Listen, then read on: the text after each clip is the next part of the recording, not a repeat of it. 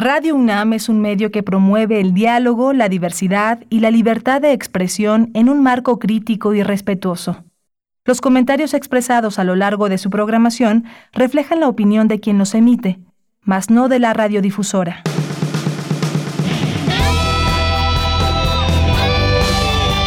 Prisma RU. Relatamos al mundo.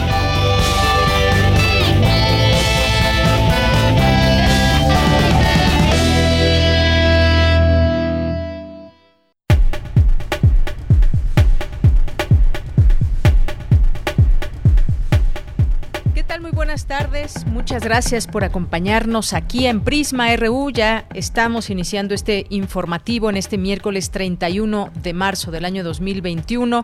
Estamos terminando otro mes más juntos a, través de estas frecuencias eh, que transmitimos, estas frecuencias universitarias de 860 de AM y del 96.1 de FM. Gracias de verdad por su sintonía, su atención, sus mensajes y sus sugerencias también que nos llegan a través de distintas vías, a través de nuestro correo de voz, a través de nuestras redes sociales, correo electrónico también que nos hacen llegar a través del correo de Radio UNAM y también de nuestro defensor de las audiencias. Siempre es un gusto saber que están ahí atentos y pendientes y que hacen sugerencias también sobre temáticas, sobre entrevistados también de las pues las distintas eh, oportunidades, plataforma que tenemos con investigadores académicos, especialistas en distintas materias para ir abordando la realidad de México y del mundo a través de Radio UNAM, a través de este programa Prisma RU. Pues gracias a ustedes que nos escuchan y también gracias a nuestros compañeros allá en cabina que hacen posible esa transmisión. Emanuel Silva en los controles técnicos, en la producción Daniel Olivares, aquí en el micrófono le saluda Deyanira Morán. Pues sean bienvenidos y vamos a platicar el día de hoy. Hay varios temas y pues uno de ellos tiene que ver eh, pues más bien una de las notas que hoy se dan a conocer para el mundo y es que la nueva ola de COVID-19 podría ser más extensa en América, es lo que advierten autoridades. Dice que esta nueva ola que están experimentando los países de América podría ser más extensa que la anterior, tal como ya sucede en Brasil, en Uruguay y en Cuba, y el principal consejo ante el incremento acelerado de los casos es quedarse en casa, dijo este miércoles la directora de la Organización Panamericana de la Salud, Carisa Etienne, en una conferencia con los medios de comunicación que dijo que la región sufrirá fuertes aumentos de contagios, incluso en países que lograron superar la primera ola y esto si no se toman las medidas de contención adecuadas. Y lo que siempre aquí tratamos de llevar a la reflexión. Eh, las autoridades, como vimos en distintos países, aquí por lo menos en América Latina, pues evitarán los confinamientos obligatorios. Algunos sí los han llevado a cabo, sobre todo al inicio, como Argentina, como Colombia, algunos otros sitios, no así en países como el caso de México y la oportunidad que tenemos como sociedad también de prevenir contagios, además de quedarse en casa, pues las distintas recomendaciones que ya sabemos de memoria, pero que puede que se nos llegue a olvidar o que simplemente no las estemos cumpliendo a cabalidad. Eso es lo que dice la Organización Panamericana de la Salud. Aquí en México pues continúa la vacunación, como, como sabemos, ya prácticamente se está terminando con la aplicación a los adultos mayores, por lo menos en su primera dosis, algunos también ya, o varios eh, miles ya recibieron su segunda dosis, algunos otros la están recibiendo en estos momentos y en los siguientes días, y con esto pues ya se pretende poco a poco ir, eh, pues si no acabando, por lo menos evitando muchos de los contagios y evitando muertes que tanto, tanto nos han dolido en México y el mundo. Bien, pues el día de hoy, además, algo muy importante, hemos aquí platicado sobre la el tema de la salud, la alimentación ligada a esta enfermedad. Y pues el próximo 1 de abril, es decir, mañana, y todavía tendrán una prórroga de algunos días más, inicia la segunda etapa del etiquetado de alimentos y bebidas, por lo que expertos en salud pública explicarán la importancia de las nuevas disposiciones y el sustento científico. Así que no se pierdan esta conversación con la doctora Paulina Magaña, coordinadora de salud alimentaria en el poder del consumidor. Y posteriormente vamos a hablar de un tema también muy, muy importante que tiene que ver con las energías renovables. Hoy se habla mucho del cambio climático y se habla mucho, además, de que las energías renovables, las energías eólicas, las energías limpias, con todos los nombres que puedan tener, pues son importantes ver hacia el futuro teniendo en cuenta estas energías. Pero vamos a conversar y partir de una pregunta, si las energías renovables son por sí mismas innovadoras en términos ecológicos y sociales, cómo son las prácticas de las empresas que impulsan que impulsan estas energías renovables en general y la energía eólica en particular. Hablaremos del tema con el doctor Emiliano Díaz Carnero, que es geógrafo político del Colegio de la Frontera Norte y fundador del Instituto de Geografía para la Paz hace. Así que no se lo pierdan en este espacio, un tema sin duda importante que debemos de conocer más a fondo y cuáles son implicaciones que ya se han tenido con experiencias de algunas de estas empresas y que han sido parte de esta posibilidad de las energías renovables, pero cuáles han sido los resultados. Vamos a platicar con él de este tema.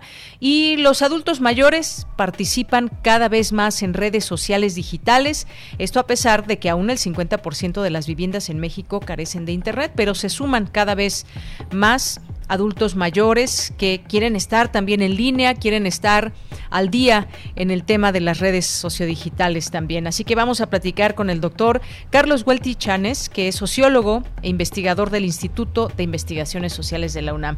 Tendremos hoy la sección de sustenta, la sección de dulce conciencia, tendremos cultura, información nacional e internacional. No se lo pierdan, quédese con nosotros. Recuerden nuestras redes sociales, Prisma RU en Facebook y arroba Prisma RU en Twitter. Bien, pues desde aquí relatamos al mundo. Relatamos al mundo. Relatamos al mundo.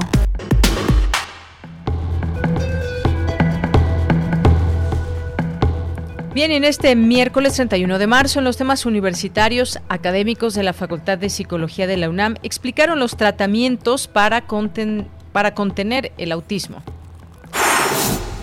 Y como les decía, se presenta un incremento de hasta el 20% en el uso de las tecnologías por parte de las personas de 60 años y más.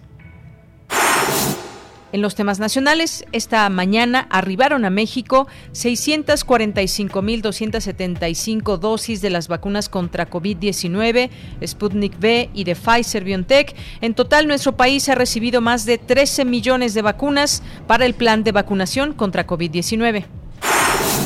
El presidente Andrés Manuel López Obrador confirmó que la próxima semana se vacunará contra la COVID-19 tras recibir la autorización de sus médicos para aplicarse la dosis. La Fiscalía General del Estado de Quintana Roo activó la alerta Amber para localizar a Francela Yaritza, de 16 años, hija mayor de Victoria Esperanza, quien fue asesinada el domingo por policías de Tulum. La Secretaría de Hacienda y Crédito Público ajustó al alza su estimación de crecimiento para la economía mexicana en 2021 de 4.6 a 5.3%. Esto es derivado del fortalecimiento del mercado interno que se ha visto beneficiado por el avance de la campaña de vacunación contra COVID-19. El próximo domingo 4 de abril iniciará el horario de verano en casi todo el territorio de México, excepto en los estados de Sonora y Quintana Roo. Se deberá adelantar una hora a las 2 de la mañana. Y en materia internacional, la Organización Mundial de la Salud recomendó no utilizar la ivermectina para los pacientes que padecen COVID-19, con excepción de los ensayos clínicos. La ivermectina es un medicamento antiparasitario de uso común que se promociona frecuentemente en las redes sociales. Nueva York legalizó oficialmente el consumo de la marihuana para uso recreativo, después de que el gobernador Andrew Cuomo firmara la ley que convierte al estado en el décimo sexto de Estados Unidos que regula su consumo. Prisma RU. Relatamos al mundo. Es la una de la tarde con 14 minutos. Al día de hoy las autoridades de salud han registrado 807, 807 muertes por COVID-19 para sumar un total de 202.633 defunciones confirmadas por esta enfermedad. Aunque se estima que han enfermado más de 2.427.000 personas desde que inició la pandemia, hay 31.865 casos activos por eh, presentar síntomas en los últimos 14 días. En conferencia de prensa, las autoridades de salud señalaron que la tendencia de reducción en los casos sospechosos continúa al registrar un decremento del 7% entre las semanas 10 y 11 del año. Aplican 254 mil vacunas más contra COVID. También este es el número que se dio a conocer al día de ayer a las 4 de la tarde. Y desde el inicio de la pandemia se han aplicado 7 millones 404.912 dosis contra COVID, donde se incluyen 885.914 esquemas completos. Esto quiere decir las dos dosis. Y pues bueno, como aquí se ha comentado por parte de los doctores, expertos en la materia, cualquier vacuna eh, que le toque deben ponérsela. En este momento, pues no, no debe haber o no estamos para elegir cuál vacuna queremos o no. Todas son eficaces y todas han pasado protocolos muy estrictos, no solamente para su fabricación, las etapas que deben pasar las vacunas, sino también por las distintas autoridades de salud y de calidad en este sentido que evalúan a cada una de estas vacunas.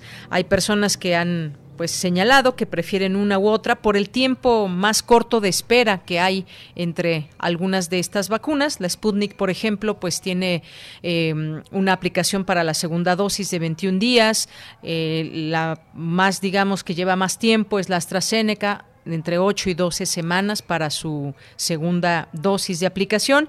Y bueno, pues estamos en esta eh, etapa, todavía segunda etapa, donde se supone que ya los médicos tendrían ya sus dosis o ya estarían terminando su segunda dosis y estamos en la etapa de los adultos mayores. Continuamos. Campus RU Bien, pues nos vamos con mi compañera Dulce García que nos tiene la siguiente información. La actividad humana aumenta la contaminación de ambientes acuáticos. Adelante, Dulce, buenas tardes. Así es, Deyanira, muy buenas tardes a ti al auditorio del Prisma RU.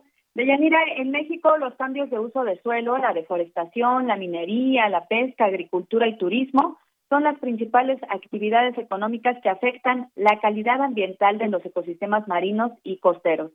Las principales fuentes de contaminación terrestre son las aguas residuales de origen urbano o industrial y que no son tratadas. En este sentido, Deyanira, hay que decir que la recolección y disposición incorrecta de los residuos sólidos y la falta de tratamiento de aguas residuales constituyen los problemas más habituales de contaminación. Así lo refirió Omar Celis Hernández, catedrático del Consejo Nacional de Ciencia y Tecnología, adscrito a la estación el Carmen del Instituto de Ciencias del Mar y Licnología de la UNAM. Vamos a escuchar al académico. Aunque no todas las regiones costeras en las que está dividida la zona litoral de México presentan el mismo tipo de influencia antropogénica, se tiene el consenso que las costas sufren una combinación de contaminación y sobreexplotación de los recursos pesqueros, dando como resultado la disminución de la productividad primaria, pérdida de la biodiversidad y posibles amenazas en la salud humana. Deyanira, el especialista reconoció que en nuestro país se requiere más investigación científica para evaluar la cantidad de afectaciones en mares y costas Y cabe reiterar esta información que ya nos proporcionaba el académico que sobre el tipo de contaminación y es que de acuerdo con el tipo de industria que haya en cada región es el tipo de contaminante que se arroja al ambiente. Por ejemplo, la minería, la metalurgia, curtiduría de pinturas y petrolera son conocidas por contaminar con metales pesados como cobre, plomo, zinc, vanadio, cromo y cadmio. En tanto, la población contaminamos el ambiente al tener un mal manejo de los residuos que, genera, que generamos en nuestras casas y en nuestros trabajos, así lo detalló el doctor Celis Hernández. Y bueno, él también dijo que para que los ciudadanos participemos más en la reducción de contaminación, eh, hay que tomar conciencia sobre el manejo de la basura generada no tirarla indiscriminadamente al ambiente, reciclar y recordar que compartimos los ecosistemas con otros seres vivos. Es la información de Yanni. Muchas gracias, Dulce, y muy buenas tardes. Gracias a ti, buenas tardes. Bien, continuamos ahora con Cindy Pérez Ramírez. Adultos mayores participan cada vez más en redes sociales digitales. Adelante, Cindy, muy buenas tardes.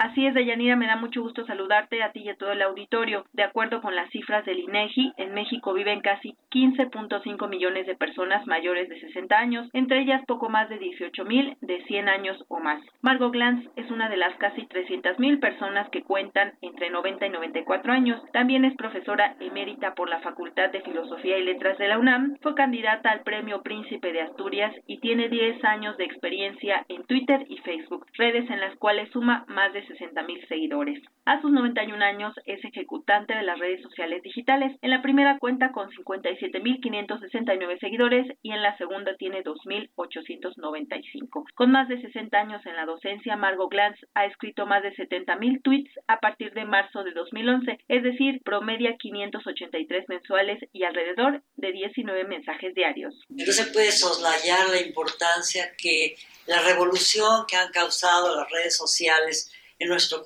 entorno, en el entorno mundial, ¿no?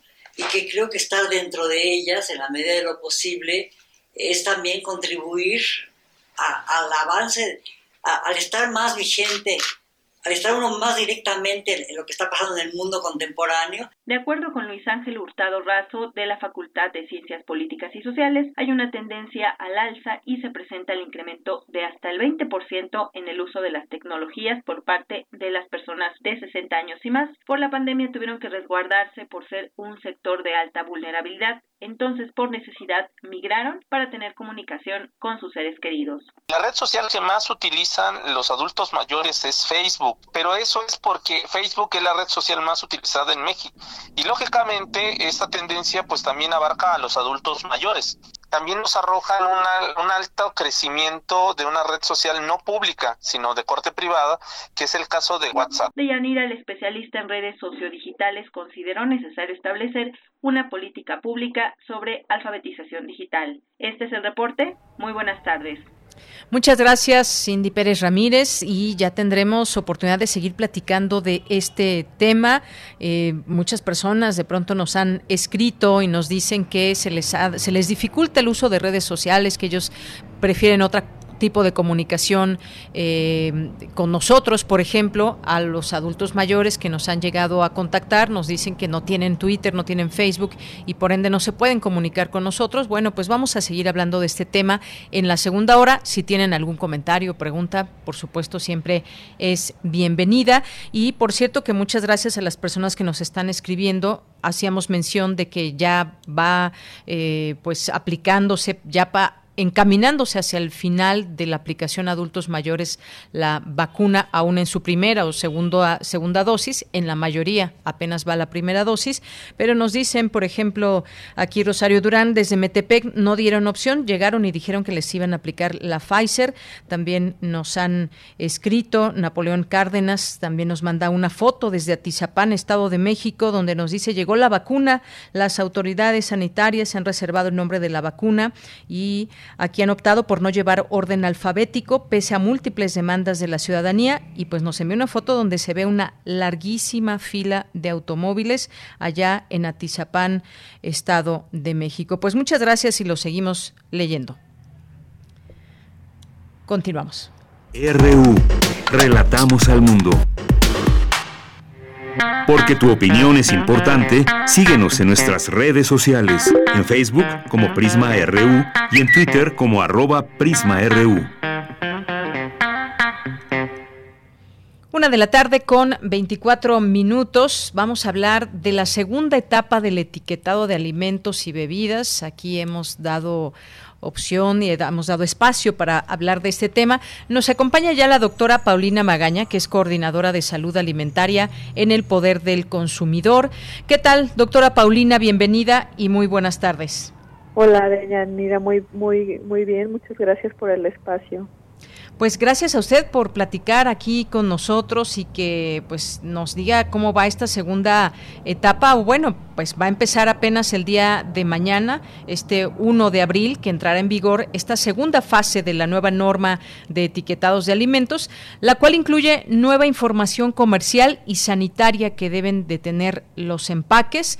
No obstante, ya se ha anunciado que la Secretaría de Economía informa que en aras de otorgarse certidumbre jurídica y operativa, se estableció un periodo del 1 al 31 de, abril, de mayo perdón, de 2021 para que las empresas cumplan con esta norma. Doctora, me parece que sería mm, muy bueno que nos hiciera un resumen de lo que ha sido la primera etapa, en qué consistía y que da pie para esta segunda etapa de etiquetado. Sí, claro, con mucho gusto. Eh, así es, fíjate que desde el primero de octubre del 2020, del año pasado, entró en vigor la norma 051. Esta norma 051 especifica todos los elementos, todas las regulaciones que debe de tener un empaque de alimentos y bebidas. Entonces, en este sentido, y lo que hemos conocido más y hemos podido ver ya en los empaques, es, eh, son los sellos de advertencia, los octágonos color negro, ¿no? que nos advierten cuando un producto tiene un exceso de azúcares, sodio, grasas saturadas, grasas trans o calorías, ¿no? O que tiene edulcorantes o cafeína que se representa por medio de unas leyendas precautorias. Entonces, esto es lo que los consumidores hemos podido ver en el supermercado, ya en los productos. Sin embargo, esta norma 051 es mucho más extensa que solo el etiquetado frontal de advertencia, que es parte de esta norma. Entonces, justamente como lo dices, pues estas, estas cambios han entrado de manera gradual en los empaques, pues para dar eh, oportunidad a los productores o a los fabricantes de estos productos para que empiecen a hacer los cambios. Entonces, ya vimos eh, los sellos octagonales y las leyendas. Sin embargo, justamente como lo mencionas, a partir de abril de este año, es decir, mañana, se, se añaden otros cambios que ya tenía el, eh, al etiquetado frontal de advertencia, que son los octágonos. Estos cambios consisten en, por ejemplo, también ya lo hemos ya los hemos empezado a ver desde antes, eh, la restricción de la publicidad de los personajes, en, por ejemplo, los personajes animados en los productos como los cereales de caja, eh, que, que tienen los productos, por ejemplo, con sellos. No es una prohibición total, sino aquellos productos con sellos de advertencia o leyenda precautoria de edulcorantes no podrán contener estos personajes que se que se ven de, de, mucha atracción para los niños y niñas, ¿no? Entonces, ese es otro de los cambios que vamos a empezar a ver. Además, eh, pues también se regula el uso de avales de asociaciones médicas. Por ejemplo, es un logo que, que otorgan las asociaciones médicas como Asociación Mexicana de, de Pediatría o la Asociación Mexicana de, Diabetes, ¿no? En donde avalan el consumo de, sus, de esos productos, ¿no? Pero estamos, habíamos visto desde hace mucho tiempo que estos avales pues no tienen una regulación muy estricta y que incluso lo pueden tener aquellos productos que no son de un perfil saludable, ¿no? Entonces, justamente con esta norma también se empiezan a regular el uso de esos de esos avales o declaraciones nutrimentales, por ejemplo, que también van acompañados de los productos, ¿no? Cuando un producto declara que eh, es óptimo para el crecimiento, que es nutritivo, cuando en realidad por atrás tiene un alto contenido de azúcares, por ejemplo, o de sodio, ¿no? Entonces son ciertos elementos que mejoran esta información al consumidor, al igual que la tabla nutrimental, ¿no? Que es la información detallada del de perfil nutrimental que tiene un producto y que siempre podemos consultar al reverso de los productos, ¿no? Así como la lista de ingredientes. Así es, doctora. Y bueno, pues ya nos estamos acostumbrando a estos famosos hexágonos negros que de pronto nos preocupa cuando tenemos en nuestras manos algún producto que nos gusta y vemos que tiene hasta cuatro, hasta cuatro hexágonos. Algunos tienen solamente uno, muy pocos no tienen ninguno. Eh, uno de los casos podría decir es la avena, que no, no tiene ninguno de estos hexágonos. No sé si algunas quizás que estén endulzadas, que tengan algún otro tipo de, de, de productos, depende las marcas también, pero son cambios que los consumidores eh, nos están sirviendo para poder identificar eh, y, tener en cuenta las denominaciones eh, claras, que sean en un tamaño visible, porque de pronto esa letrita que tenían muy pequeñita, pues no todos la, la pueden leer y de esta manera pues podamos diferenciar productos también que son imitación a otro producto, si realmente nutren o no, y hay veces que nos llevamos sorpresas, pensamos que son productos naturales, eh, que vienen pues envasados, que vienen envueltos, pero pues resulta que tienen exceso de azúcares, exceso de calorías, por ejemplo. ¿Qué balance se puede hacer, doctora, de lo que ha sido la primera etapa de etiquetado con respecto al consumo o datos que ustedes tengan? Sí, por supuesto que justo como dices, eh, pues teníamos como el, el empaque se presta a muchos engaños, ¿no? Porque al final es un medio de publicidad es un medio de publicidad que utiliza la industria. Entonces, justamente, pues desde hace mucho tiempo, en, desde las organizaciones civiles estábamos, eh, pues, impulsando un etiquetado más fácil. Y en este sentido son los octágonos de advertencia, que es la primera fase que ya habíamos visto que se implementó desde octubre del año pasado. Y ha visto se ha visto muchos uh, cambios positivos, sobre todo, como tú dices, eh, nos impacta mucho ver el perfil de estos productos, ¿no? Porque ya es muy evidente cuando un producto tiene este perfil, ¿no? Porque lo vemos por los octágonos color negro. Es decir, ya no es muy fácil que al consumidor eh, se le pueda engañar sobre los productos porque ya los estamos viendo claramente. Entonces sí se ha optado por consumir productos más naturales por parte de los consumidores. Sin embargo, se necesita pues dar un, plazo mayor para poder evaluar la política, ¿no? En cuanto al consumo de, de, los productos. Sin embargo, algo que también hemos visto desde la sociedad civil es que ha habido una gran reformulación de los productos. Es decir, eh, antes productos, el mismo producto que tenía una alta cantidad de azúcares, ahora están reduciendo esta cantidad los así como las grasas o las calorías, ¿no? Entonces estamos viendo una mejora en el perfil de los productos y bueno, esto ha sido algo que no había sucedido en mucho tiempo y que ha sido a raíz del, del etiquetado, ¿no? Entonces, entre más tengamos la información, entre información más clara, pues el consumidor se vuelve más demandante de un producto de mejor calidad, ¿no? Algo que no había sucedido en mucho tiempo y que en realidad no teníamos acceso a este conocimiento, como tú lo dices, de letras muy chiquitas, inclusive en la parte de atrás, ¿no? Que casi ni se pueden leer y aquellos eh, que eran más visibles eran las propiedades positivas, ¿no? Que les agregaban vitaminas, minerales, que tenía un aval, ¿no? Entonces esa era la información que se resaltaba en un producto poco saludable. Entonces ahora lo que se busca con esta norma es al contrario, advertir a los consumidores sobre aquellos eh, nutrimentos que pueden dañar su salud y cuál es la, el perfil real de un producto para que con base en eso se, se decida, ¿no? Se puedan tomar decisiones más informadas.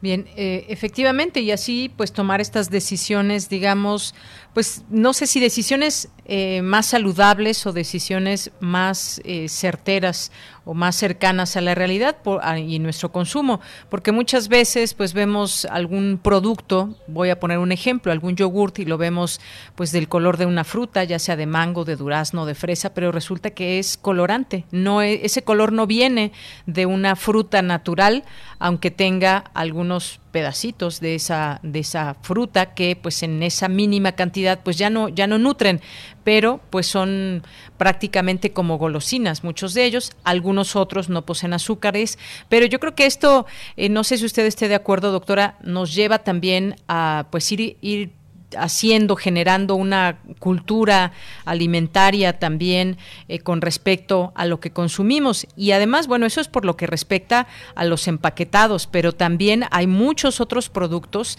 digo, las frutas y verduras que no vienen empaquetadas precisamente la mayoría y que pues son productos naturales y que quizás deberíamos de voltear más a ver estas eh, posibilidades más aún cuando nos encontramos en una situación como la de ahora en una pandemia y que se nos habla mucho de eh, pues de poder eh, tener una alimentación mucho más sana y mucho más efectiva para nuestro sistema.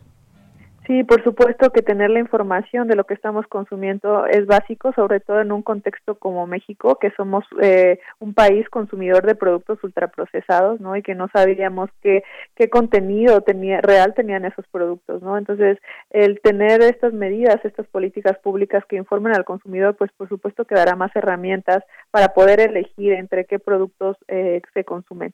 Y como dices, eh, bueno, esto, esto eh, nos cae como de reflexión en un momento de pandemia en donde justo este alto consumo de, productos ultraprocesados nos está haciendo más vulnerables ante el COVID-19 y pues que por supuesto por otro lado, por ejemplo, una alimentación basada en, en, alimentos naturales, frutas, verduras, cereales integrales, semillas, pues eh, tienen, tienen el, efecto contrario, ¿no? Beneficia nuestra salud, fortalece nuestro sistema inmunológico y al final de cuentas pues es lo que hemos abandonado, ¿no? Entonces, sí estar más informados por medio de estas herramientas que se están modificando en las normas y pues por supuesto optar por alimentos más naturales.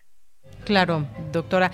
Y bueno, también tenemos, por ejemplo, quiero poner este ejemplo, los refrescos, que es un producto, ya pasando de los alimentos a las bebidas, que es un producto muy consumido en México. Llevamos los primeros lugares en consumo de refrescos y esto provoca obesidad y una serie de problemas en, en la población.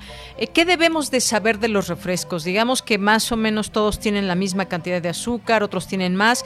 Y aquí pues sería bueno también meter a otro tipo de bebidas que no tienen gas, pero que también eh, tienen mucha azúcar, por ejemplo, que son bebidas que incluso podemos ver alguna fruta en su empaque, pero que en realidad está muy alejado de ser nutritiva. Cuénteme un poco de la parte de las bebidas. Sí, qué bueno que lo mencionas, es un tema muy, muy importante, sobre todo también por el tipo de consumo que tenemos en México. Justo a este grupo de bebidas le llamamos bebidas azucaradas, que incluyen los refrescos, el los néctares, por ejemplo, jugos, tés endulzados, ¿Y qué es lo que ha pasado con este consumo en México? Pues también ha sido muy grande y justamente se, se ha evaluado en, artículos científicos qué efectos han tenido a la salud, ¿no? Sobre el consumo que hemos tenido. Y justamente uno de los estudios que me parece que es muy alarmante, de pronto lo relacionamos, bueno, si tomamos mucho refresco que tiene mucha azúcar o un jugo que tiene mucha azúcar, aumentamos de peso, ¿no? Es como el desenlace en salud directo que observamos. Sin embargo, hay estudios que van más allá y que relacionan el consumo de bebidas azucaradas directamente con la mortalidad. Es decir, independientemente de que la persona pueda tener sobrepeso o obesidad, se relacionan directamente con mayor riesgo de mortalidad. Las bebidas azucaradas, solo las bebidas azucaradas en México son responsables de alrededor de 40 mil muertes al año en los mexicanos. Entonces estamos viendo que, que sí tiene impactos en la salud, pero también en las causas de muerte y que entre mayor sea el consumo, pues mayor es el riesgo. Muy bien, doctora. También nos dice por aquí Rosario Durán Martínez, una de nuestras radioescuchas, dice que cree que también el colorante tiene calorías. Los colorantes son aditivos, generalmente no son calóricos, simplemente son algunos aditivos que se les ponen a los alimentos para mejorar eh, la, la, cuestión visual, ¿no? Pero sin embargo también hay mucha controversia entre el uso de estos aditivos, aunque no proporcionan calorías y tal vez no nos ponen en riesgo de aumentar de peso, sí tienen efectos a la salud, específicamente en algunos órganos. Hay algunos eh, colorantes que se han visto relacionados a la hiperactividad de niños, por ejemplo, o directamente con algunos factores como cancerígenos, como es el colorante caramelo 4, ¿no? Entonces hay muchos colorantes que no tienen directamente en el sobrepeso obesidad, pero sí en otros riesgos a la salud.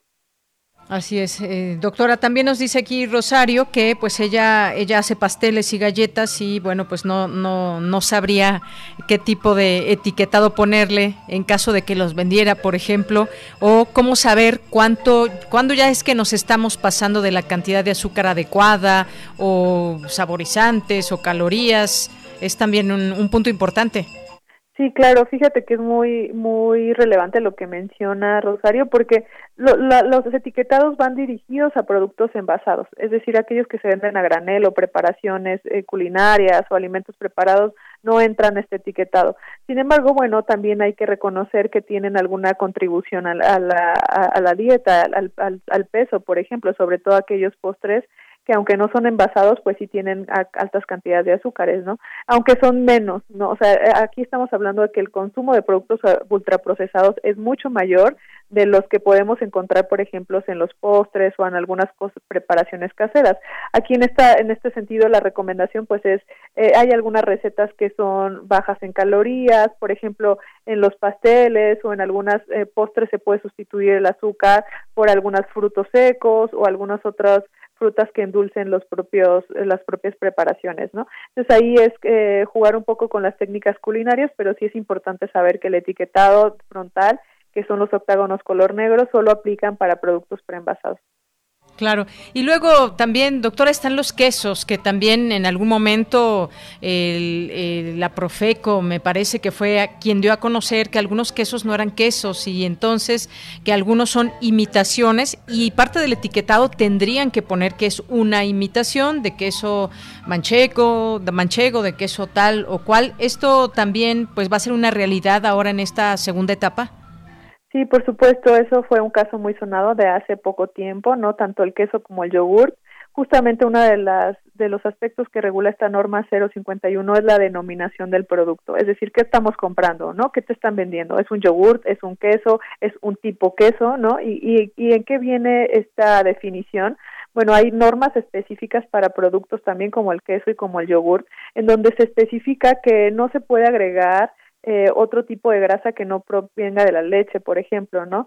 Entonces, si tú a un queso o a un yogur le agregas un ingrediente distinto a, o una grasa distinta a la originaria, pues ya es un producto tipo queso, tipo yogur, pero ya no es un producto original. Entonces, no es que no se pueda hacer, pero se tiene que declarar como tal. Es decir, el consumidor tiene que saber si está consumiendo un producto derivado de un lácteo o un producto tipo derivado de un lácteo, ¿no? Entonces, en ese sentido va la regulación y simplemente se tiene que informar al consumidor.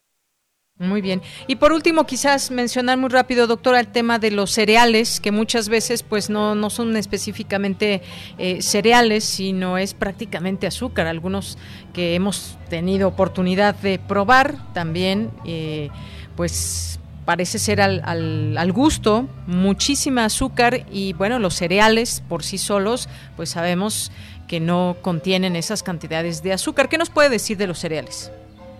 Sí, por supuesto que nunca habrá un mejor cereal que un cereal integral, es decir, la avena en su forma natural, el amaranto, ¿no? Que además pues conservan todas las propiedades íntegras, ¿no? De, de este alimento. Cuando ya hablamos de un cereal de caja, por ejemplo, ultraprocesado, eh, generalmente la composición básica de estos cereales son harinas refinadas, es decir, eh, se le ha removido muchos de sus nutrimentos y propiedades al grano original, en este caso si es de avena, si es de maíz o es de otro cereal, entonces, de entrada tenemos un producto en donde ya se quitó gran parte de los beneficios de nutrición y se quedó solo harina refinada. Y que, por supuesto, para acompañar eh, que este eh, producto sea, sea de un sabor rico, pues se agregan azúcares y sodio incluso. Eh, a veces pensamos que, bueno, es una, un cereal que tiene altas cantidades de azúcar, pero en ese mismo cereal podemos encontrar una gran cantidad de sodio, que es lo contrario, que es la sal, ¿no? Entonces, esta combinación genera un tipo de adicción en los paladares y, y, maquilla un poco la cantidad de azúcar que le agregan a los productos. Entonces, cuando decíamos, bueno, es que un cereal de caja es es saludable para dar a un niño una niña o un consumo en el desayuno, pues en realidad es que no, ¿no? Porque son harinas refinadas y son y vienen acompañadas de grandes cantidades de azúcar y sal que en realidad no sabíamos, ¿no? Pero bueno, ahora mediante este etiquetado podemos identificar si tienen estos sellos de exceso de azúcares o exceso, de sodio, pues quiere decir que es un producto que se le agregó y además de que se le agregó este ingrediente está en exceso. Así es. Y bueno, también ahora que usted mencionaba esto de lo dulce con, con lo salado, exceso de azúcares y exceso de sodio, pues pienso, por ejemplo, en estas leches de sabores mucho, muy enfocadas hacia hacia los niños que tienen, eh, no sé cómo esté el etiquetado ahora, pero en la letra chiquita antes podíamos leer que tenían exceso de azúcares, pero también sodio.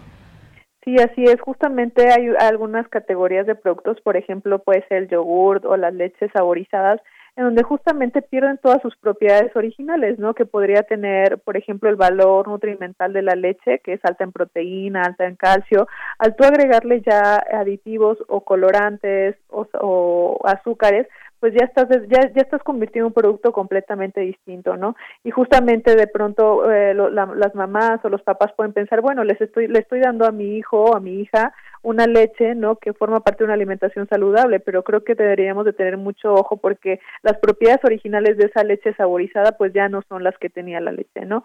Entonces, eh, esas categorías son muy importantes, sobre todo yogur eh, y lechitas, ¿no? Porque justamente como lo comentabas, ya no es la leche, sino ya casi es un postre por la alta cantidad de azúcar que, que contiene. Así es. Bueno, doctora, pues muchas gracias por haber estado este tiempo con nosotros, explicarnos esto, esta segunda etapa del etiquetado.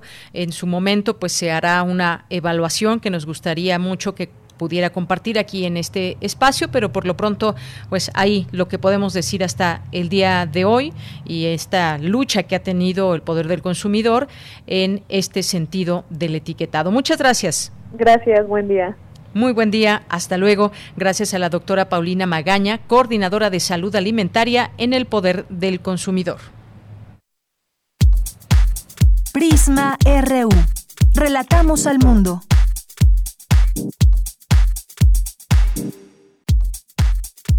Tu opinión es muy importante. Escríbenos al correo electrónico prisma.radiounam@gmail.com.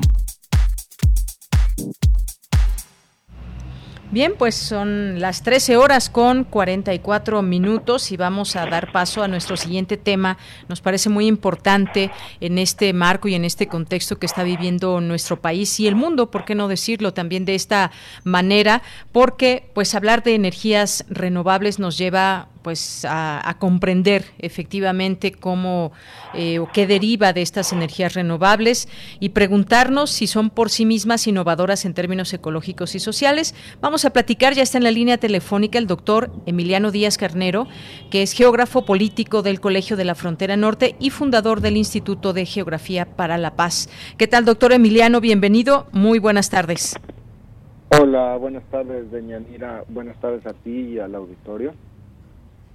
Eh, doctor, pues en principio me gustaría que nos platicara y que nos vaya introduciendo este tema de las energías renovables, situándolas aquí en un país como México. Sabemos que hay distintos acuerdos eh, con empresas que ya han iniciado, digamos, esta posibilidad de las energías renovables en México, quizás hacer un, un balance de lo que ha sido, desde qué años se están implementando y cuáles han sido, digamos, si se puede saber, grandes rasgos los resultados?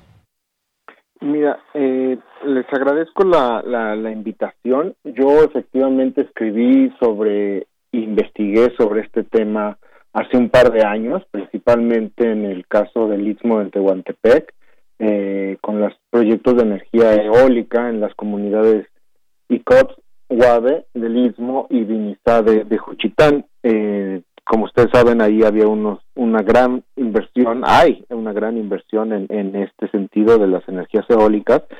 Y había hay y todavía persiste el conflicto con, con varias comunidades en, eh, en, en esa región, por lo que yo me podría más que a grandes rasgos hablar de, de los proyectos eólicos en México, yo me enfoqué mucho en, en el caso particular del conflicto que se generó en el istmo de Tehuantepec. Muy bien, doctor, pues situémonos eh, justamente en este, en este sitio, en el istmo de Tehuantepec, Oaxaca. Eh, este caso, cuéntenos, compártanos, ¿qué pasó ahí? Cómo, cómo se interactuó con las comunidades y cómo fue este tema de las energías renovables en esta región.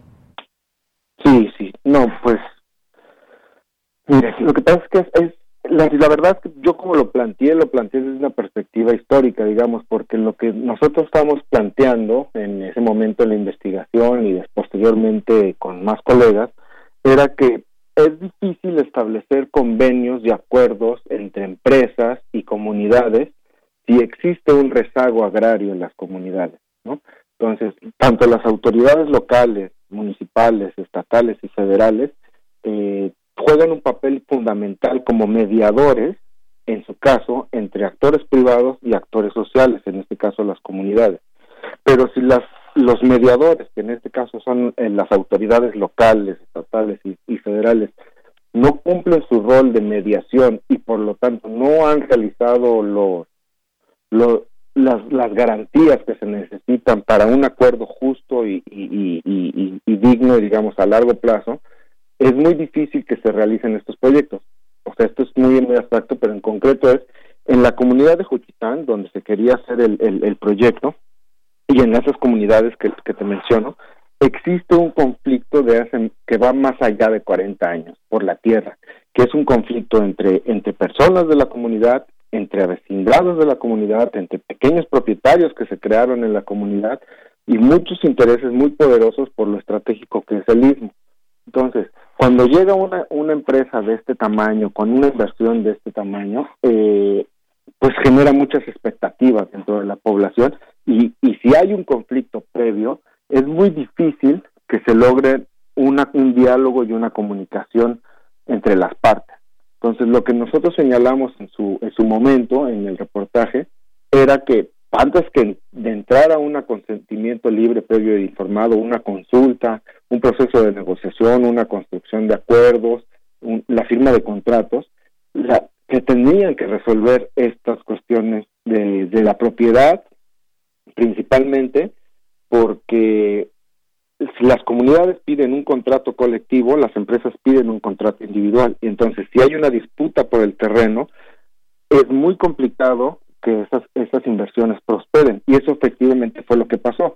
Hubo muchos amparos, se detuvieron estas, estas inversiones, eh, hubo mucha resistencia de las comunidades, de las asambleas, eh, pero principalmente también, y lo interesante aquí de este caso, es que los mismos eh, patrocinadores, los bancos que financiaban a las empresas, retiraron el, el, el, recurso justamente por la conflictividad, ¿no? O sea, porque veía que no, no había futuro en, el proyecto ante el nivel de conflictividad. Entonces, lo que insistíamos en, en, el, en la investigación en su momento fue decir, el rezago agrario es una pieza fundamental para, o sea, resolver el rezago agrario es una cuestión fundamental para poder iniciar cualquier proceso de diálogo eh, de un proyecto de inversión de esta magnitud, ya sea con energías renovables o con las tradicionales de hidrocarburos, ¿no? Entonces, y eso es algo muy característico de nuestro país. Los rezagos agrarios persisten y la corrupción de las autoridades, tanto locales como municipales, como regionales y estatales, hacen, hacen uso de estos, estos rezagos agrarios. Y, entonces eso fue lo que principalmente señalamos en, en su momento. Así es, doctor Emiliano, muchas gracias. Y, y, en este sentido, pues es que uno, uno se pregunta y uno piensa que las energías renovables a veces por sí mismas pues ya son un aliciente y son una oportunidad para pues aliviar nuestro entorno y ser partícipes como, como nación o como región en temas para apoyar el cambio climático, por ejemplo, para revertir estos efectos que se están teniendo en el mundo. En distintos países se habla de las energías eh, limpias, energías renovables, energías eólicas. En este caso en particular que usted nos platica del istmo de, Tehuantepec, digamos que no se cumplió esta posibilidad de que pues se se ayude al medio ambiente y en tanto también el lugar donde se instalan estas grandes empresas y estas eh, pues grandes construcciones pues deben también eh, tener la posibilidad de saber que también son positivas para, para un entorno social. En este caso, digamos, no fue así y lo que quisiéramos quizás es que no se replique esto hacia otros lugares. Lo enmarco también pensando en esta ley eléctrica y todo lo que viene, eh, si es que en algún momento se desatoran todos estos, estos amparos y la exigencia que hay también de distintos grupos de que se de que se vea hacia las energías renovables. ¿Usted qué opinión tiene de, de esto? ¿Sí debe hacerse con mucho cuidado? ¿O, cómo, cuál es su punto de vista sobre, sobre este tema? Sí, sí, lo, lo que nosotros insistimos en la investigación fue principalmente esto, ¿no? El, para un país como México, donde la cuestión agraria es fundamental eh, y el rezago agrario es muy profundo, yo creo que esto sería un primer paso este, para realizarse, ¿no? O sea, para, para abordarse desde el, desde el Estado mexicano, ¿no? Como contemplar la conflictividad histórica que ha habido en una región en términos de, la propiedad de la tierra, o sea, dar las garantías a todas las partes, este, propietarios, ejidatarios, comuneros, autoridades locales, empresarios, para que teniendo una certidumbre de cómo está la situación agraria y teniendo una visión de justicia, eh, que esto es importantísimo en la historia de México, este, se pueda pasar a otra etapa de las cláusulas de ese convenio, de ese contrato, ¿no?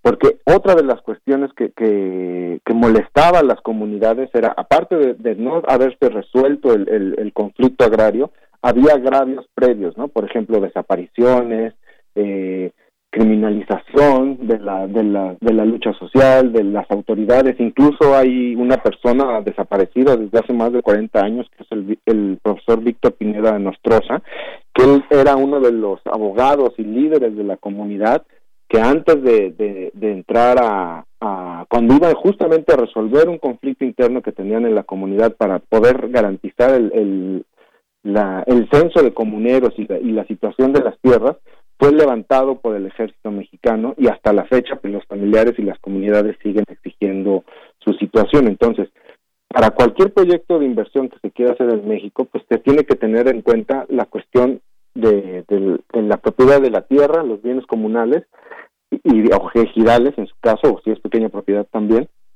pero también el rezago histórico que ha habido en términos de acceso, a la justicia, ¿no? De, de, la impunidad que existe en, en los procesos de, en las denuncias de criminalización y de desaparición. Entonces, por un lado está la cuestión de la propiedad, por otro lado está el proceso de criminalización y las investigaciones pendientes que están eh, eh, abiertas, y por otro lado ya entran las cuestiones más técnicas de con las empresas, porque el estándar internacional te dice que una, una empresa de energía eólica, como tiene una alta tasa de ganancia, digamos, el, el, el promedio tiene que ser eh, entre 3 o 5% de la ganancia que obtiene una empresa sea lo que se le retribuya al dueño de la tierra, el que está arrendando la tierra. Y, y por ejemplo, en Argentina, eh, el, ese arrendamiento sí se respeta del 4%, en España también hay un 4%, o sea, entre, entre el empresario que le está rentando la tierra y el, el arrendador, el arrendador tiene una garantía de recibir ese 4%, o sea, que es lo que más o menos se establece como justo. Pero en México lo que se observó en, en investigaciones tanto periodísticas como de la autoridad en su momento, eh, estableció que la, relación en México entre el propietario y el arrendador es menor al 1%. Creo que era específicamente 0.025%, lo que aunado a un, a un profundo sentimiento de injusticia por la cuestión agraria, más la criminalización, la protesta y la violencia, Después llegan con un contrato que te establece eh, mínimos porcentajes de, de beneficio para las partes, ¿no? Con un, una tasa de, de, de, ¿cómo se dice? De, de, beneficio, digamos, de, renta, la renta, digamos, la renta muy baja, una renta muy baja, con largos periodos de 20, 30 años, en los cuales no se, no se queda claro cómo van a ser las posibles modificaciones o el incremento eh, consecutivo de estos porcentajes, ni mucho menos se establece qué otros usos se le puedan dar a la tierra. Por ejemplo, si ya se instala el, aerogenerador en tu terreno, no te dice si vas a poder, cómo va a ser el acceso otra vez a tu terreno, no te dice si vas a poder sembrar ahí o tener ganado. Entonces, eso, eso a, a las comunidades que ya están con mucha desconfianza con las autoridades y muy agraviadas por, por violencias y conflictos y criminalización y, la presencia policial y no decir del crimen organizado, llega una empresa con contratos muy leoninos, como se dice, pues esto no ayuda, digamos, al, pues em, datos muy interesantes que, se arrojan desde esta investigación y desde estos datos que nos comparte, doctor, porque pues cabe muy bien esta pregunta que incluso ustedes se hacen en este, eh, eh, usted se hace en ese trabajo. Si en México tenemos mecanismos que garanticen buenas prácticas tanto de las instituciones del Estado mexicano como de las empresas que fomentan la producción eléctrica a partir de las llamadas energías renovables. Y entonces, bueno, por lo que usted menciona, esta experiencia mexicana los propios antecedentes pues señalan que no y que las energías renovables no son precisamente ecológicas y justas por sí mismas. Y este es, me parece una parte medular a entender en el tema de las energías renovables y que quizás cada caso debe verse en su justa dimensión y en su propia realidad. Estamos hablando de esta eh, de este proyecto en el istmo de Tehuantepec. Habrá otros que también pues tendrán que decir al respecto, pero es, es muy importante saber que no por sí solas, no por llamarse energías limpias o energías renovables, ya es que todo es positivo alrededor de ellas. Exacto, lo que yo creo que hay que analizar son, son, son los contratos, las prácticas muy específicas y, y, los mecanismos de diálogo que se hacen entre las partes. Porque mientras no haya una, un mecanismo transparente, eh, y de rendición de cuentas con, con una con basado en estándares como lo que digo del promedio del 4% este como un criterio objetivo de referencia pues es muy difícil llegar a, convenios y acuerdos. Mucho de lo que se ha hecho y se ha promovido por ejemplo hay varios foros de, de conflictividad socioambiental en los que se, se busca este diálogo y buscar eh, este diálogo entre las partes mecanismos de referencia es, optar por el financiamiento que hacen los bancos a estas empresas, porque hay cláusulas internacionales en los que los bancos les, les exigen a las empresas que financian que respeten los derechos humanos, que respeten la normatividad internacional. Entonces, las comunidades han optado por, ante un rezago agrario, ante una incapacidad o una inoperancia del Estado mexicano para atender sus denuncias y para servir como mediadores, han ido a instancias internacionales y lo que queda es estos mecanismos de, de, los propios bancos, que en el caso del Istmo eso fue lo que sucedió, o sea, el mismo Banco Interamericano de Desarrollo fue el que quitó el financiamiento a la empresa y por lo tanto la empresa ya se quedó sin, sin los fondos para operar. Pero si no de haber sido por eso, la conflictividad seguiría ahí, la cual todavía está, porque las, los proyectos continúan por la potencial eólico que tiene ahí la, la, región. La región. Bien, pues doctor, muchas gracias por haber conversado con nosotros, parte de este trabajo que usted realizó. Ojalá que eventualmente podamos seguir platicando de energías eh, renovables, los distintos aspectos en este caso y quizás en, en otros, o ir discutiendo también lo que está en la mesa en este tema en nuestro país. Muchas gracias. A usted eh, y que tengan bonita tarde. Igualmente para usted, doctor. Gracias. Fue el doctor Emiliano Díaz Carnero, geógrafo político del Colegio de la Frontera Norte y fundador del Instituto de Geografía para la Paz AC. Vamos a, poner en nuestras redes sociales ese trabajo por si lo quieren leer, muy interesante, que se hace estas preguntas que él nos ha respondido sobre energías renovables. Son las 2 de la tarde y nos vamos al corte. Regresamos a la segunda hora de Prisma RU. Prisma RU. Relatamos al mundo. Voces del feminismo en México. Alay de Fopa y Elena Urrutia crearon el programa de radio que se convirtió en una crónica de la lucha de las mujeres de los años 70 y 80. ¿Qué tanto ha cambiado la vida de las mujeres desde entonces? Foro de la Mujer, serie declarada Memoria del Mundo por la UNESCO lunes, miércoles y viernes a las 17 horas. Radio UNAM. Experiencia sonora. El crimen organizado avanza, los jóvenes sin oportunidades, desempleo en aumento. Es el México del retroceso de Morena. Llegó la hora de corregirlo. El PAN gobierna mejor y gobierna para todas y todos. En Guanajuato más de 11.000 empleos se recuperaron en solo tres meses tras la pandemia. El estado más seguro para vivir es Yucatán. Tamaulipas apuesta por energías limpias y renovables. En Baja California Sur, la inversión extranjera creció 21%. Habla Marco Cortés, presidente nacional de PAN. Cambiemos hacia el futuro. Únete a Acción por México. Partido Acción Nacional. Movimiento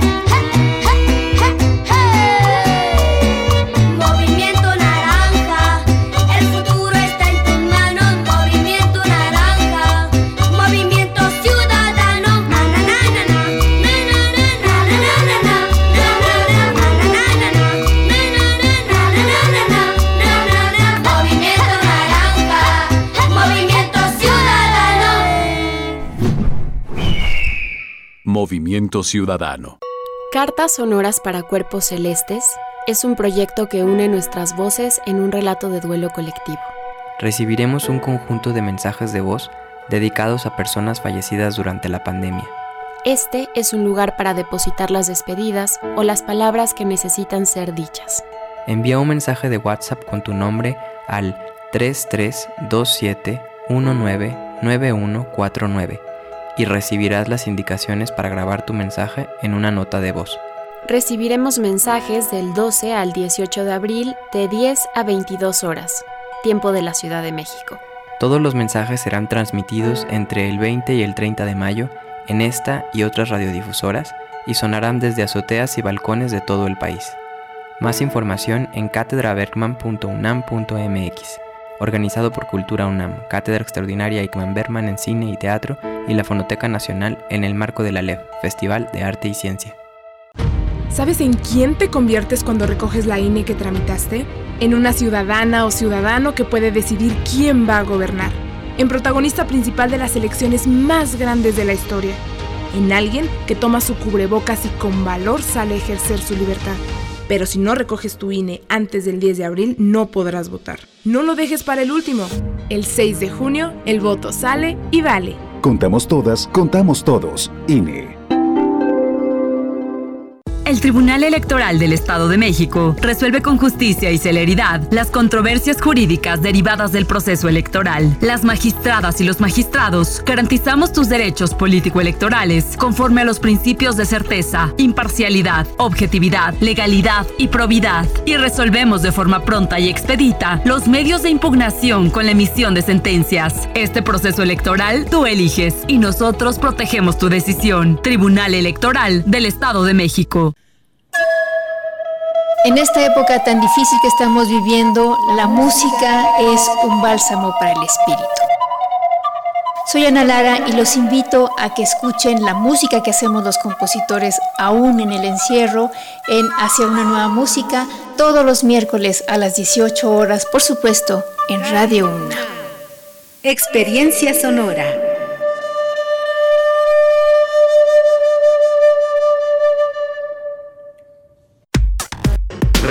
Relatamos al mundo. Relatamos al mundo. Dos de la tarde con cinco minutos y ya estamos de regreso aquí en Prisma RU en la segunda hora y nos siguen escuchando en las frecuencias del 860 de amplitud modulada y en el 96.1 en frecuencia modulada. También nos escuchan en www.radio.unam.mx y estamos aquí con ustedes en esta segunda hora donde faltan todavía varios temas que abordar. Ojalá que nos puedan acompañar y participen con nosotros a través de redes sociales, arroba Prisma RU en Twitter, Prisma RU en Facebook. Y gracias por su presencia. Cuéntenos, pues, cómo va a ser, cómo van a ser estos días de asueto, si salen de la Ciudad de México, si tienen algo planeado, o pues esperemos que pues, la mayoría se quede en casa. Evitemos esa tercera ola eh, que se está, de la que se está hablando, que podría darse si eh, pues no llevamos a cabo los consejos de parte de las autoridades. Ya vimos, y lo comentábamos ayer, cómo están los aeropuertos, terminales de autobuses y demás. Creo que hay que aludir siempre a esa fuerza social que hay y pues tratar de aplanar esa, esa curva que pese a que está, digamos, a la baja, según dan cuenta las autoridades de salud, no permitamos que esa eh, curva se alce y que tengamos eh, de nueva cuenta esa situación tan terrible que vivimos, sobre todo en los meses de diciembre y de enero, cuando muchas familias eh, estuvieron juntas y después vinieron muchos contagios. Tenemos mucha fuerza entre la sociedad para lograr y hacer posible que pues muchos más contagios se puedan evitar y por supuesto también muertes. Bien, pues gracias a los que nos han estado escribiendo y están aquí atentos en nuestras redes sociales, lo agradecemos muchísimo. Gracias a Rosario Durán Martínez también. Eh, que nos manda, pues sí, aquí un, un, un, meme muy atinado. Lo que piensan que haré en vacaciones de Semana Santa, irse a la playa, estar muy tranquila, pero pues no, muchos, muchos se quedarán en casa haciendo, pues ya sea qué hacer eh, o lo que ustedes quieran. Ella nos ponía este meme haciendo, haciendo qué hacer en la sala de la casa. Bueno, gracias Rosario. Armando Aguirre nos dice que revelador todo lo expuesto en la entrevista. En México falta certidumbre sobre el uso de la tierra y los recursos naturales. Estamos como hace 100 años. Y muy interesante esto, Armando, que tiene que ver con las energías renovables, porque no solamente es eh, la palabra como tal, o estas dos palabras, energías renovables, y pensar en que todo es positivo. Podría serlo, pero hay que respetar una serie de lineamientos y sobre todo dónde se van a instaurar o dónde se van a instalar todas estas grandes construcciones eólicas, por ejemplo, estas grandes maquinarias, y qué pasa con las tierras y qué pasa en los lugares donde se van a, pues a establecer estas, eh, eh, estos aparatos como parte de alguna empresa, muchas de ellas empresas eh, transnacionales que pues además de quizás ayudar al medio ambiente, como ya nos decía el doctor, en algunos otros lugares, como en España, en otros lugares, tienen ganancias las, las comunidades donde se instauran estas energías. No así en México, que está por debajo incluso del 1%. Así que hay que, hay que conocer sobre todo de voz de los especialistas y entender estos temas. Todos queremos eh, dejar atrás energías sucias, así llamadas, el, el el petróleo, el carbón y demás, pero hay que saberlo hacer y de qué manera y para eso hay expertos en México y en el mundo que nos abren los ojos a estas realidades. Gracias Armando. Rosario nos dice también, vimos en el Reino Unido muchas celdas solares sobre la carretera. En Suecia la basura la utilizan para generar energía, sus estufas son eléctricas y en su calefacción usan elementos por donde corre agua para calentar las casas, también tienen energía eólica. Sí, hay esfuerzos eh, muy importantes que se llevan a cabo desde eh, pues de esta visión ecológica y de ayuda al mundo y cada una de ellas debe ser debidamente analizada. Gracias, gracias Rosario, Armando Aguirre, muchas gracias también, Antonio Valdés, muchos saludos, Barquito Bruno también, Raúl Cepeda Gil, Alexis Herrera, José Luis León, Rosario Durán Martínez, bueno, ya hasta nos envió aquí una foto de un pastel de toronja que, que hace. Pues muchas gracias, Rosario, ya se nos antojó, debe estar delicioso y con la cantidad exacta, quiero pensar, de azúcares. Muchas gracias, Rosario. Diogenito también, muchos saludos, Flechador del Sol, Castañeda también, muchas gracias. Rosario Durán Martínez, eh, César Soto, que nos dice de 8 a 10 kilómetros la fila de automóviles en Periférico Norte, en Ciudad Satélite, en Naucalpan, y la vía Doctor Gustavo Vaz en Tlanepantla de Vaz para accesar a módulos de vacunación de la dosis AstraZeneca. Gracias, gracias César por esta información. Bueno, aquí en la ciudad lo que hemos tenido, la información que nos envían ustedes y la que nos hemos hecho llegar y podido leer en distintos medios es que está muy bien organizado en los distintos puntos aquí en la Ciudad de México. Eh, y pues bueno, esto está pasando allá en el Estado de México, donde también nos han reportado desde otros puntos. Eh, gracias también aquí a, a Rosario que nos dice hay que recordar que la que la vacuna que te pusieron en la primera etapa debe ser la misma para la segunda etapa, no pueden combinarlas. Sí, efectivamente, gracias Rosario, eh, que también nos dice que para la vacunación se tiene que entregar un formato con sus datos en la mitad que eh, nos regresen ahí viene el nombre de la vacuna y dice que en Metepec no dieron opción y fue la Pfizer, comentábamos hace un rato también. Guerrero, también muchos saludos. Napoleón Cárdenas que nos dice que pues quiere preguntarle a los expertos en salud si eh, pueden dar más información sobre AstraZeneca y las situaciones que se han dado en algunos en algunos eh, países Dice porque la mayor aplicación será de AstraZeneca y sus posibles efectos. Gracias, Napoleón. Bueno, hasta lo donde nos han dicho los expertos, los doctores, los especialistas, es que todas las vacunas son buenas y no se ha podido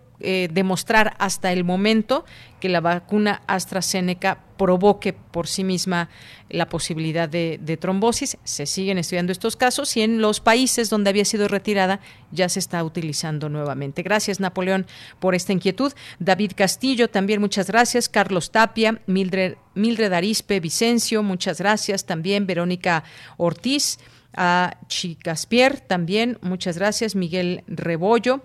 Eh, Diego, Diego Castañeda, Guillermo, Guillermo Chavero, Mario Navarrete y a todos ustedes que nos escriben. Aquí los leemos siempre con muchísimo gusto. Ya apareció también aquí en las redes Jean-François Charrier. Muchas gracias.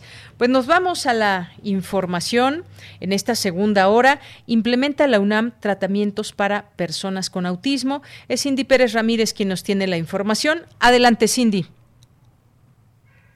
Nos damos. ¿Qué tal, Deyanira? Muy buenas tardes. Con motivo del Día Mundial de Concienciación sobre el Autismo que se celebra el 2 de abril, académicos de la Facultad de Psicología de la UNAM explicaron sus tratamientos para contender esta condición y mejorar la calidad de vida de los pacientes, especialmente en etapas tempranas. Dificultades para relacionarse normalmente con las personas y las situaciones, alteraciones en el lenguaje, ausencia o uso extraño de este e insistencia en la invariancia del ambiente son características de las personas con autismo, un trastorno del neurodesarrollo actualmente llamado del espectro autista porque incluye una gama de síntomas tan diversa como las personas que presentan esta condición. Es Ana Shizue Aoki Morante, profesora de la Facultad de Psicología de la UNAM. Se empiezan a integrar varios, o sea, estos diferentes cuadros se engloban en lo que se considera ahora el espectro autista. Lo que nos permite como ir diferenciando es a, a, los diferentes cuadros es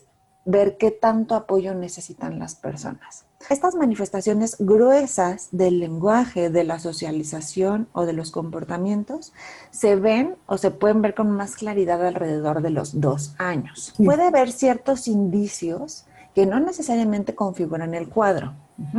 Pero son indicios que pueden ser como signos de alerta para que los padres acudan con un especialista para el diagnóstico. En el Laboratorio de Neurociencias de la Facultad de Psicología, Fructuoso Ayala Guerrero encabeza un proyecto PAPIT en el cual convergen las tres carreras de psicología que se imparten en Ciudad Universitaria y en la Facultad de Estudios Superiores Iztacala y Zaragoza. Estudian el sueño en los pacientes con autismo, quienes tienen trastornos y presentan un sueño fragmentado con ciclos más cortos que los normales.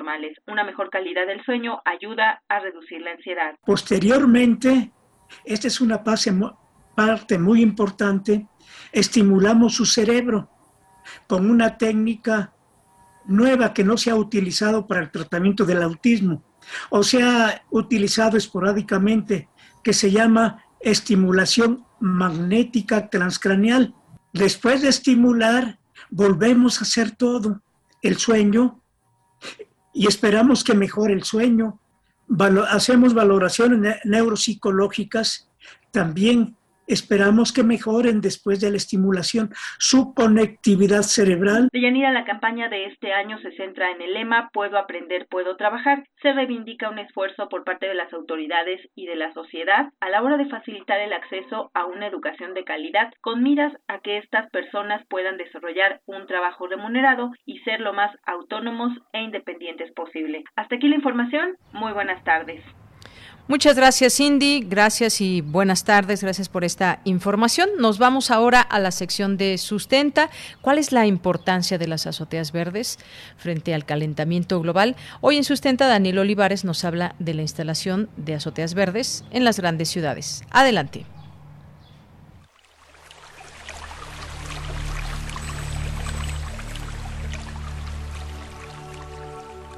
Sustenta. Sustenta. Innovación universitaria en pro del medio ambiente.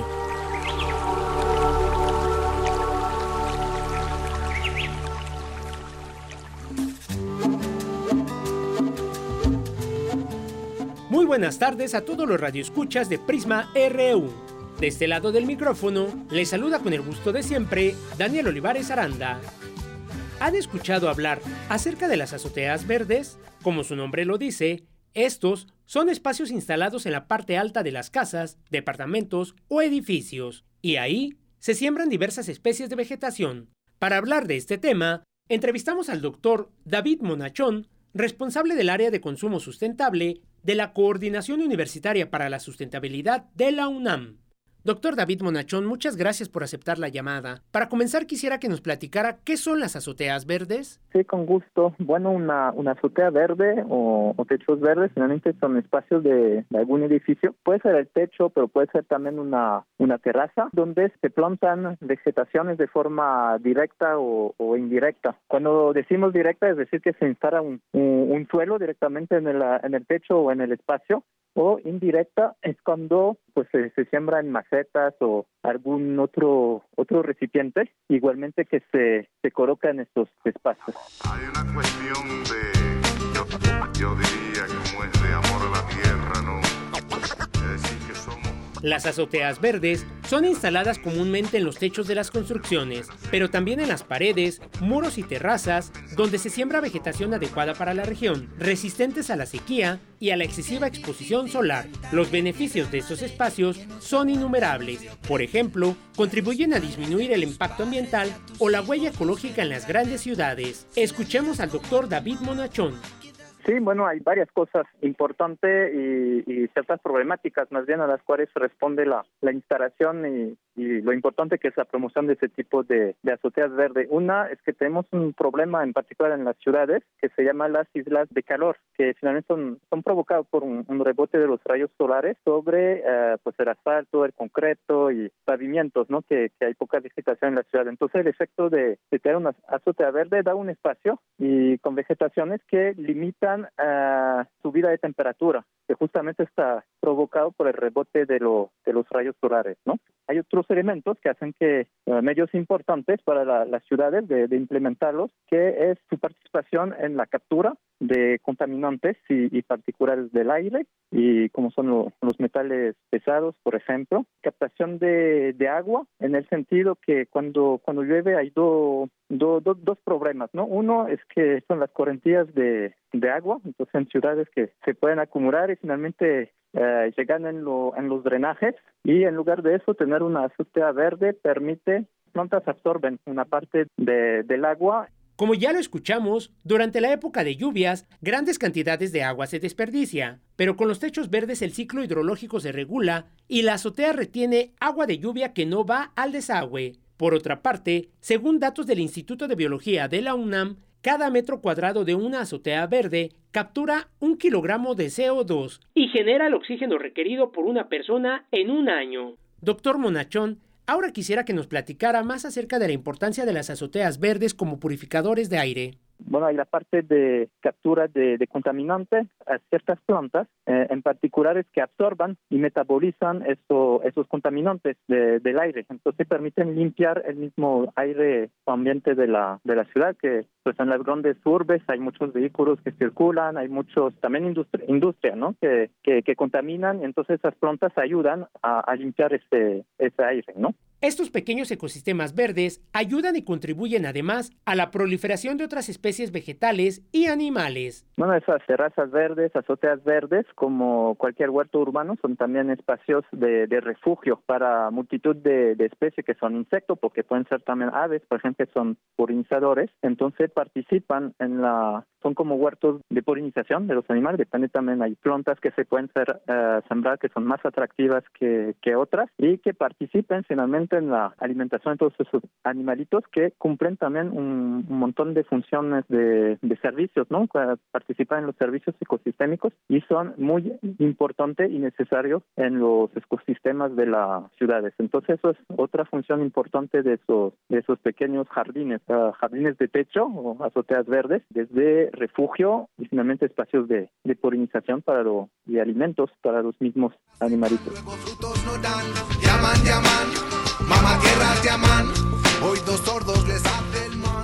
En cualquier temporada del año, construir una azotea verde beneficia al entorno de casas y edificios y brinda mejor calidad de aire en la ciudad. hoy dos sordos les si tienes alguna duda o comentario, recuerda que puedes enviarlo a las redes sociales de Prisma RU o en mi cuenta de Twitter personal. Me encuentras como arroba Daniel Medios TV. Para Radio UNAM, Daniel Olivares Aranda.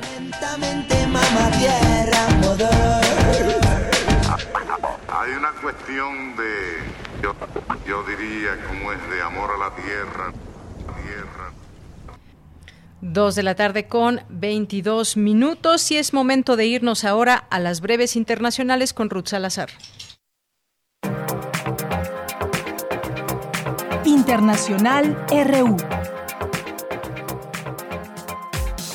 Alemania decidió restringir el uso de la vacuna AstraZeneca únicamente a los mayores de 60 años. La canciller alemana Angela Merkel subrayó que la confianza viene de la capacidad de detectar anomalías. Hasta el momento se han registrado un total de 31 casos de trombosis inusuales.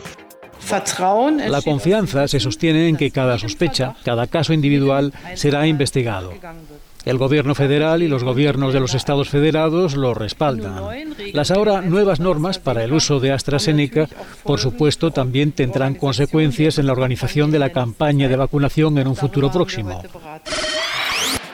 Registró la primera vacuna en el mundo contra el coronavirus para animales, desarrollada por el Centro Federal para la Protección de la Salud Animal. Las pruebas clínicas de Carnivac COP se hicieron desde octubre de 2020 con perros, gatos, zorros, bisones y otras especies. El Fondo de la ONU para la Infancia anunció que Yemen, país devastado por la guerra y escenario de una gravísima crisis humanitaria, recibió el primer lote de 360 mil dosis de vacunas contra el coronavirus, gracias al dispositivo COVAX. 11 años después del inicio del conflicto en Siria, el país ha visto ciudades en ruinas y 9 de cada 10 personas viven por debajo del umbral de la pobreza. La Unión Europea, Estados Unidos y decenas de otras naciones han prometido 5.300 millones de euros en ayuda para el país. Sin embargo, piden cambios políticos. Escuchemos a Janes Lenarczyk, comisario de la Unión Europea para la gestión de crisis. Addition to grants, Además de las subvenciones, las instituciones financieras internacionales y los donantes han anunciado préstamos en condiciones favorables por valor de 5.900 millones de euros o 7.000 millones de dólares estadounidenses. El mandatario de Estados Unidos, Joe Biden, propondrá elevar de 21 a 28% el impuesto a fin de financiar un ambicioso plan de inversiones en infraestructura. Según la Casa Blanca, tras el aumento de esa tasa se mantendría en su menor nivel desde la Segunda Guerra Mundial, excepto por los años que rigió la reforma fiscal de Donald Trump aprobada en 2017. Prisma RU. Relatamos al mundo. Queremos escuchar tu voz. Nuestro teléfono en cabina es 55 36 43 39. Bien, continuamos. Eh, Ya nos adelantaba en nuestra primera hora algunos datos Cindy Pérez Ramírez con este tema de los adultos mayores que participan cada vez más en redes sociales digitales y ponían, ponían como ejemplo a una eh, prominente académica de nuestra UNAM, que es Margot Glantz, que es muy activa en su red social de, Twitter, está tuiteando y tiene interacción con muchas personas, tiene miles de seguidores, pero pues es una, una tendencia que se está dando y que es importante hablar de ella. Ella es una casi de las 300 mil personas que cuentan entre 90 y 94 años de edad y que eh, pues llevan a cabo actividad a través de redes sociales. Y es eh, importante mencionarlo porque sabemos que de pronto este mundo digital puede ser un poco difícil en su uso para las personas eh, mayores, pero pues hablemos de este tema. Ya está en la línea telefónica, nos acompaña el doctor, el doctor Carlos Hueltichanes, que es sociólogo e investigador del Instituto de Investigaciones Sociales de la UNAM. ¿Qué tal, doctor? Bienvenido, muy buenas tardes. Deyanira, muy buenas tardes. Es un gusto estar con ustedes, como siempre, a tus órdenes. Gracias, doctor. Pues hablar de estas tecnologías y de esta participación de los adultos mayores en redes sociales digitales, eh, pues cuéntenos, es, me parece importante señalarlo y pues traer a colación algunos datos referente a este rubro de, de edad y el uso de redes sociales. Eh, sí, Deyanira, bueno, eh, mencionas a, a nuestra querida Margot Glantz. Desde luego yo estoy lejos del grupo de edad en la que estoy ubicada eh, y por lo tanto tengo que ver con, con otros ojos esto que mencionas.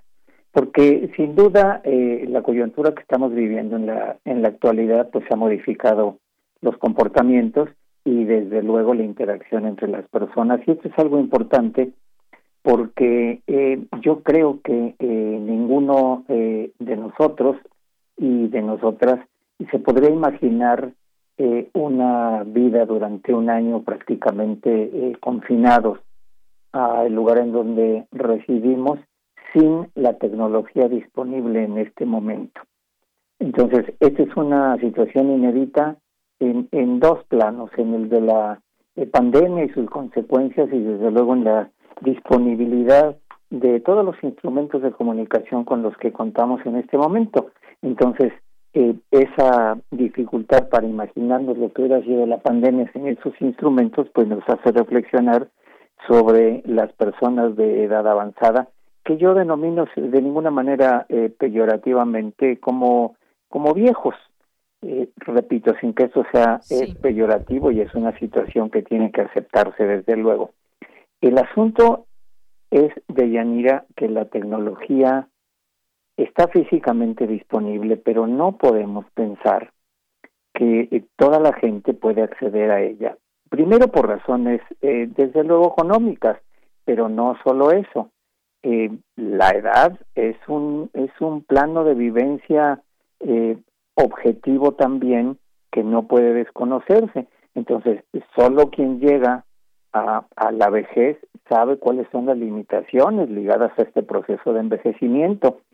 Entonces, no estamos todavía preparados para utilizar eh, con toda su potencialidad la tecnología, porque hay limitaciones físicas que todas las personas tenemos. Algunos eh, no podemos eh, ver bien y necesitamos utilizar anteojos, otros no podemos escuchar eh, muy bien, como pueden ser eh, los jóvenes, en fin. Esto tenemos que aceptarlo y yo tengo que subrayar categóricamente que la tecnología, aunque puede estar económicamente disponible para todos, todavía en su eh, estado actual presenta limitaciones para que toda la población pueda usarla. Y en el caso de las personas de edad avanzada, esto, como repito, eh, es eh, una situación que no podemos desconocer. Eh, entonces, el, el, asunto es tal que la interacción es probable que se incremente a través de la tecnología a distancia. yo creo que ya es, es un hecho generalizado que obligado desde luego, entre otras cosas, por, por la, la actividad ligada a la educación, que todos tenemos necesidad de estar utilizando yo diría de manera cotidiana alguna de las plataformas disponibles, eh, ya sea Zoom, como lo hacemos en la Universidad Nacional, eh, Teams, eh, Skype, en fin, podría mencionar toda la serie de plataformas que todo el mundo ya estoy seguro que conoce. sin embargo, creo que tenemos que pasar a un estadio superior que probablemente tenga que ver, y no es ciencia ficción de Yanira, con el uso de tecnología que nos pueda eh, vivir en la tercera dimensión, interactuando con los demás, comunicándonos con los demás eh, a través de hologramas. Esto creo que será un paso eh, muy importante y que creo que abrirá nuevas posibilidades de comunicación, repito, sobre todo a la gente de edad avanzada. Puede parecer ciencia ficción en este momento, pero esta tecnología está ya disponible y yo debo suponer que en el corto plazo estará disponible también en un país como el nuestro. Entonces, eh, tampoco creo que debemos eh, ser tan optimistas, aunque debemos serlo, pero tenemos que aceptar eh, la realidad e insistiría en la poca capacidad que tiene el ser humano para asumir en, en edad avanzada funciones que en los jóvenes es una situación normal eso es lo primero que diría de Yanira eh, en materia de lo que estás comentando. Así es, doctor. Y eh, de todo esto, pues al estarlo escuchando me vinieron varias cosas a la mente. Por ejemplo, pues ahora también el lenguaje que se utiliza ligado a todas estas redes o, distintas plataformas puede incluso resultar ajeno para muchas eh, personas. Incluso ya ahora vemos algunas películas donde utilizan algunos términos que ya les son ajenos a, personas, sobre todo si nos situamos quizás de 60 años en, en, en adelante, no todos, por supuesto, que muchos se han subido a estas, a estas posibilidades que también los acercan y les ofrecen muchas posibilidades, pero es un lenguaje diferente también el que hay que ir aprendiendo desde decir vamos a entrar a un Zoom a tal hora y nos metemos a tal plataforma, conoces TikTok, en fin, una serie de situaciones que, que vamos conociendo y términos.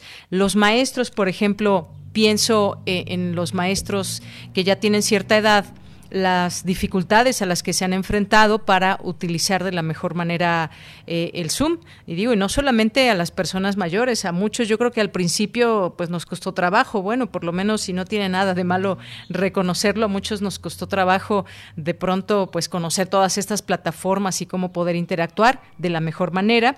Y pues eh, es importante que no se queden fuera de estas posibilidades los adultos mayores. Aquí quizás es un poco acercarles, ya sea las personas con las que conviven o están más cerca, si tienen esa posibilidad de que los puedan eh, introducir a este, a este mundo y lo digo por cuestiones informativas, informaciones también de eh, posibilidades de entretenimiento que pueden tener y qué mejor que ellos mismos puedan utilizar todo esto, doctor. Sí, desde luego. Bueno, eh, plantea ya otro asunto eh, fundamental de Yanira, el lenguaje. Sí. desde luego que la transformación de la sociedad entre otras cosas, implica la transformación del lenguaje, de los códigos de comunicación entre los seres humanos. Eh, y una razón eh, que me preocupa como, como académico y creo que a muchos de, mis eh, colegas también es precisamente la transformación de los códigos de comunicación que hace indispensable adaptarnos precisamente a esta tecnología. Eh, y, tiene que ver con, dos situaciones que, que eh, percibimos, en, sobre todo eh, como académicos. La gran dificultad que tienen las y los estudiantes por comunicarse utilizando las herramientas a, las cuales estamos acostumbrados.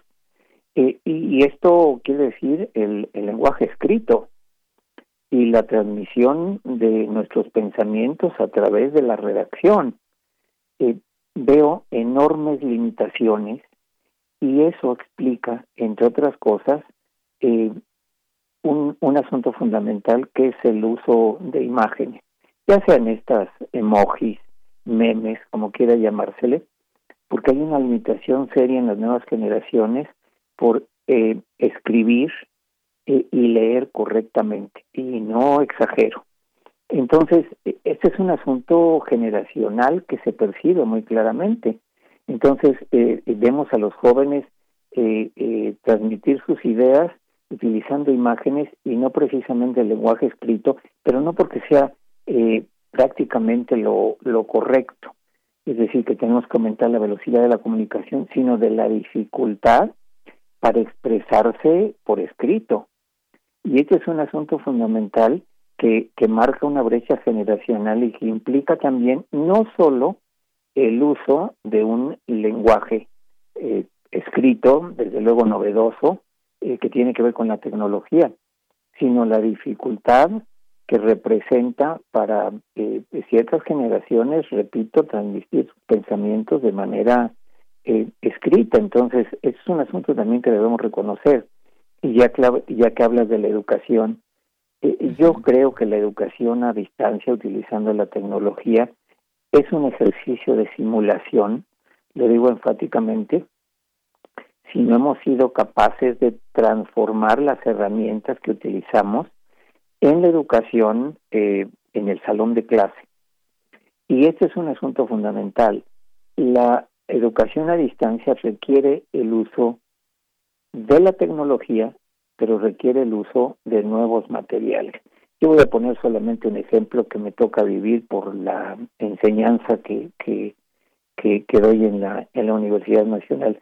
Doy un curso muy complejo de estadística inferencial que tiene que transformar ya en este momento todas sus herramientas para transmitir el conocimiento. Y lo que estoy haciendo es utilizar material novedoso que es eh, utilizado en otros contextos que tiene que ver, por ejemplo, con el uso de la estadística inferencial a través de cómics. a través de ejercicios cotidianos, a través de experiencias cotidianas, y esto tiene que adaptarse precisamente a la enseñanza a distancia.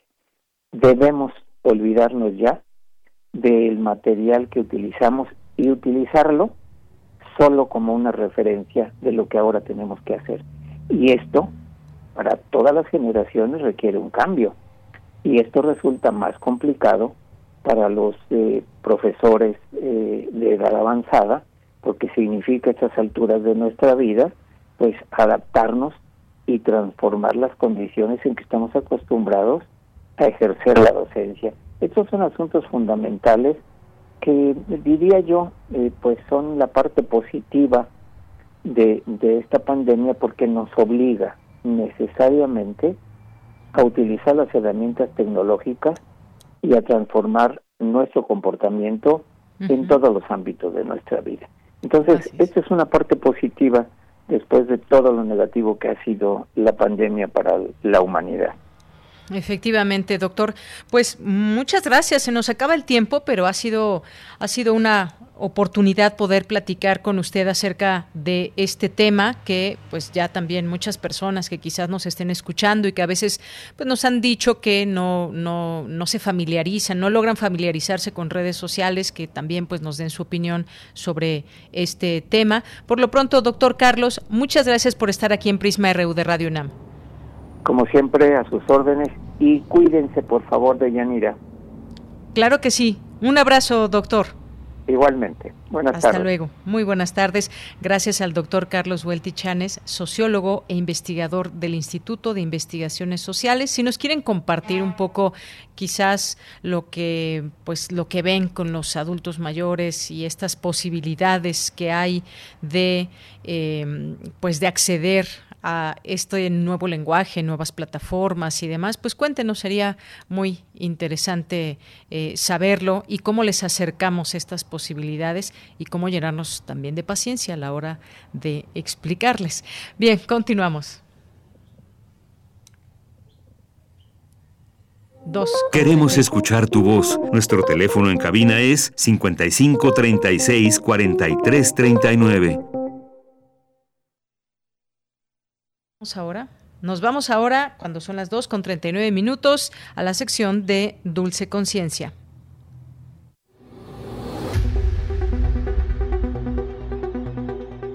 Dulce Conciencia. Ciencia. En Prisma. Muy buenas tardes al auditorio de Prisma RU. Los saludo con mucho gusto. Ya estamos aquí en Dulce Conciencia y el día de hoy vamos a platicar sobre un tema súper interesante que está puesto sobre la mesa desde todos los tiempos y no se ha quitado. ¿no? Este tema es el del universo y el tiempo. Sabemos exactamente qué es nuestro universo, sabemos exactamente qué es el tiempo, aunque hablemos incluso diariamente de esto. Bueno, pues para resolvernos todos estos cuestionamientos, contamos el día de hoy con el apoyo de una grandísima experta. Pero antes, ¿qué les parece si escuchamos un poquito de información?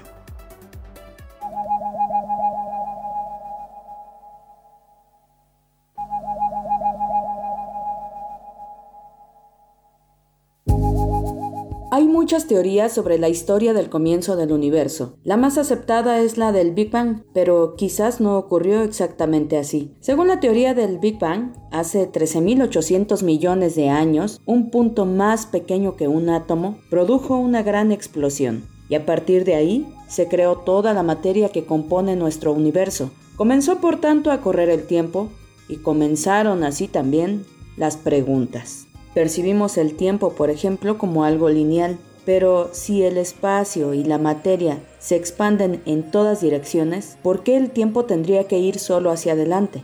Julian Barbour, un profesor retirado de la Universidad de Oxford, propuso, por ejemplo, que el tiempo comenzó a correr en dos direcciones luego del Big Bang, y así hay diversas teorías. Y es que a pesar de los avances científicos y tecnológicos, aún seguimos preguntándonos qué es el universo y qué el tiempo.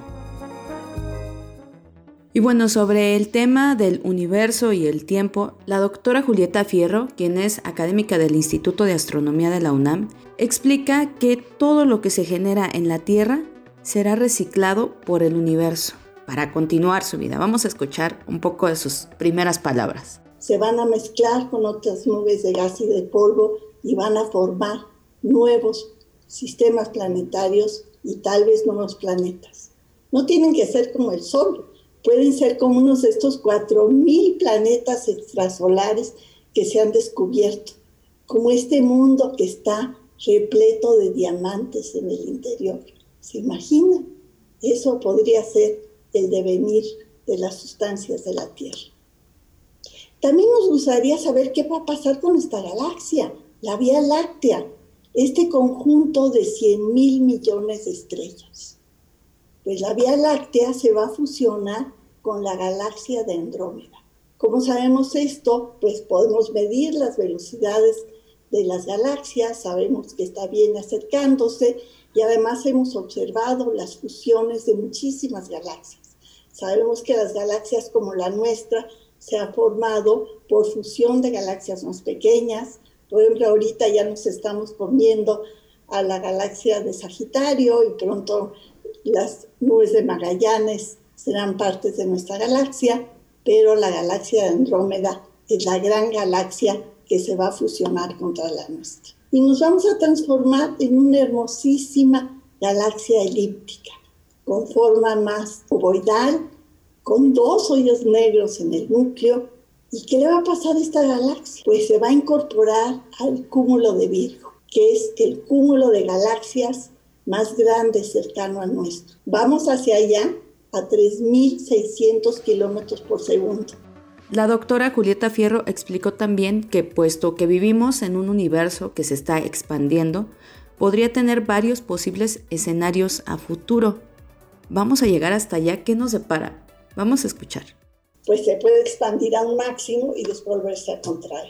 Ese podría ser un escenario posible. Otro es que sea un universo oscilante, pero otro más es que se expande por siempre. La expansión del universo es necesaria si los objetos de nuestro universo estuvieran quietos, el universo se colapsaría. Así es que una condición necesaria de existencia de nuestro universo es que se esté dilatando. Y como podemos medir la velocidad de dilatación del universo, sabemos que se formó hace 13.800 millones de años. Doctora, ahora quisiera preguntarle, ¿qué es el tiempo? ¿Cómo podemos entenderlo? Bueno, a la ciencia le cuesta mucho trabajo definir lo que es el tiempo. Lo que sí sabemos es medirlo. Y todas las grandes culturas midieron el tiempo con la sucesión del día y de la noche. También la sucesión de las estaciones. Las fases de la luna de 29 días y medio, pues nos regalaron los meses. Es decir, antes el tiempo se medía con la astronomía. Ahora ya no. Ahora se usan relojes atómicos, relojes de cesio. Y gracias a estos nuevos relojes sabemos que este año le vamos a tener que agregar un segundo al calendario, un segundo bisiesto, porque la Tierra se está acelerando ligeramente. Ahora, ¿cómo es el tiempo para las partículas subatómicas? Si tenemos una caja con átomos, para esas partículas subatómicas el tiempo no pasa, no distinguen entre el pasado, el futuro, todos les parece igual. Pero ¿qué tal para nosotros? Bueno, sobre todo ahora en épocas de pandemia, debo decirles que el tiempo se nota porque aumenta el desorden en mi casa irremediablemente. Cada vez que dejo mi casa bien lista, al día siguiente la cama está deshecha, la ropa sucia, el desorden me hace saber qué ha pasado el tiempo. Y lo mismo pasa en el universo. La medida del tiempo se mide con el aumento del desorden. En un inicio teníamos energía como la de las estrellas, que se puede usar para muchas cosas, para que crezcan las plantas y tengamos alimentos. Pero esa energía se va degradando más y más y más y más. Así es que una manera de medir el tiempo es el aumento del desorden del universo. Muy bien, doctora, platiquemos un poquito sobre la evolución del universo, cómo ha sido, por qué ha tenido determinados procesos, algunas de las teorías que hay. Cuando vemos los objetos más distantes cuya luz tarda más tiempo en llegar, pues vemos al pasado siempre. Y viendo objetos a diferentes distancias y son iguales como galaxias, pues podemos ver su evolución, podemos ver las enormes, magníficas galaxias cercanas y después vemos las más pequeñitas, más lejanas, que son las que se fusionaron para construir las nuevas galaxias. Nuestro universo surgió de las fluctuaciones del vacío. El modelo más elegante del universo es graficar temperatura contra tiempo. Y es una línea recta en una gráfica. Conforme pasa el tiempo, el universo se dilata, se enfría y los gases que estaban muy calientes se enfrían y se contraen para formar estrellas que a su vez brillan y así sucesivamente. Ahora, ¿cómo sabemos que el universo se está dilatando? Pues por el efecto Doppler. Así como ahora escuchamos estas ambulancias todo el tiempo, sabemos si se acercan o se alejan de nosotros. A la luz le sucede lo mismo. La luz de los objetos al alejarse se hace más roja y por eso podemos saber que hay galaxias que están a distintas distancias y podemos ver su evolución y también medir la dilatación del universo. En realidad no es que las galaxias se muevan, lo que pasa es que el espacio-tiempo se está dilatando y por eso también la luz se va dilatando. Lo que eran fotones de altas energías, pues ahora son fotones de microondas y cada vez van a ser más y más largos. Y esta dilatación del universo está degradando la energía del universo y está pasando el tiempo. Y bueno, finalmente la doctora Julieta Fierro también explicó que el universo, además de estarse expandiendo, se está acelerando y que aún hay muchas cosas que estudiar respecto a él. Por ejemplo, la idea de la existencia de una materia oscura que mantiene unidas a las galaxias para que no se evaporen. Y bueno, pues agradecemos a la doctora Julieta Fierro toda esta explicación, todo este aporte de conocimiento sobre el universo y el tiempo y esperamos nuevamente escucharla aquí en Dulce Conciencia de Prisma RU. Yo me despido, agradezco muchísimo su atención. Les recuerdo mis redes sociales, Dulce García en Facebook y arroba Dulce García 007 en Twitter. Los dejo con una frasecita ya nada más. Buenas tardes. Tienes una cita con un científico. La naturaleza nunca hace nada superfluo, nada inútil y sabe sacar múltiples efectos de una sola causa. Nicolás Copérnico.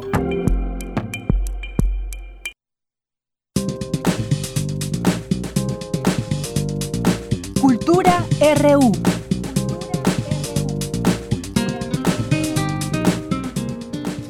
Diez minutos antes de las 3 de la tarde nos vamos a Cultura con Tamara Quirós.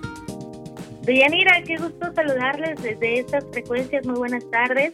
Ya nos acercamos a la recta final de nuestra transmisión y tenemos información, sobre todo para los amantes del teatro. Este fin de semana habrá varios estrenos. Ustedes recordarán que el sábado se conmemoró el Día Mundial del Teatro y en este contexto el Centro Cultural Helénico sigue el festejo con tres obras que hablan contra el machismo, el racismo, la política maniquea y también su cinismo. Se trata de Por jodidos y hocicones mataron a los actores, Las hijas del Aztlán y Yo solo sé que no sé náhuatl. Estos tres montajes son dirigidos y dos de ellos son interpretados por el multifacético histrión César Enríquez. Es un ciclo de cabaret al aire libre y nace de la necesidad de volver a reactivar la actividad cultural eh, bajo estrictos protocolos para el cuidado de la salud. Las funciones se llevarán a cabo en el claustro del Helénico hasta el 18 de abril. Escuchemos lo que nos comparte César Enríquez. Son tres espectáculos padrísimos. El primero es una obra que lleva por nombre Por Jodidos y Hocicones, mataron a los actores, eh, un espectáculo de cabaret, de carpa, que nos habla sobre este México prerevolucionario y el teatro que nace en la prerevolución, en, el, en la parte del porfiriato, pero trasladado a la actualidad. No es un espectáculo viejo, no es un espectáculo antiguo, es un espectáculo totalmente actual. Estos fantasmas se aparecen justamente en el 2021, ahí en el patio del Centro Cultural Helénico público y van descubriendo junto con el público pues que fueron actores de la revolución, que fueron asesinados por decir cosas en contra del gobierno como un acto de censura, pero todo esto desde la comedia, desde el cabaret y hablándonos de la importancia del teatro, todo desde la comedia y desde la risa. Ahí escribo, dirijo y actúo. Y el segundo espectáculo que vamos a estar también es Las hijas de las clan, se lo realizo junto con la compañía de teatro penitenciario con hombres que estuvieron privados de su libertad y a partir de eso nos cuestionamos temas sobre el machismo en específico, de cómo impacta en esta sociedad, todos los contras que trae eh, esta palabra y este ejercer este tipo de acciones machistas en el mundo y todo está hecho, repito, desde la comedia, ¿no? Unos héroes que vienen a machistas que quieren reformular toda esta cuestión del feminismo imperante en estos momentos, quieren tratar de cambiarlo y un grupo de mujeres luchan contra ellos, interpretadas también por nosotras mismas. Digo nosotros porque somos los mismos actores en mujeres, pero desde una manera divertida, hilarante, cómica y sobre todo es decir, no denigrar a las compañeras, ¿no?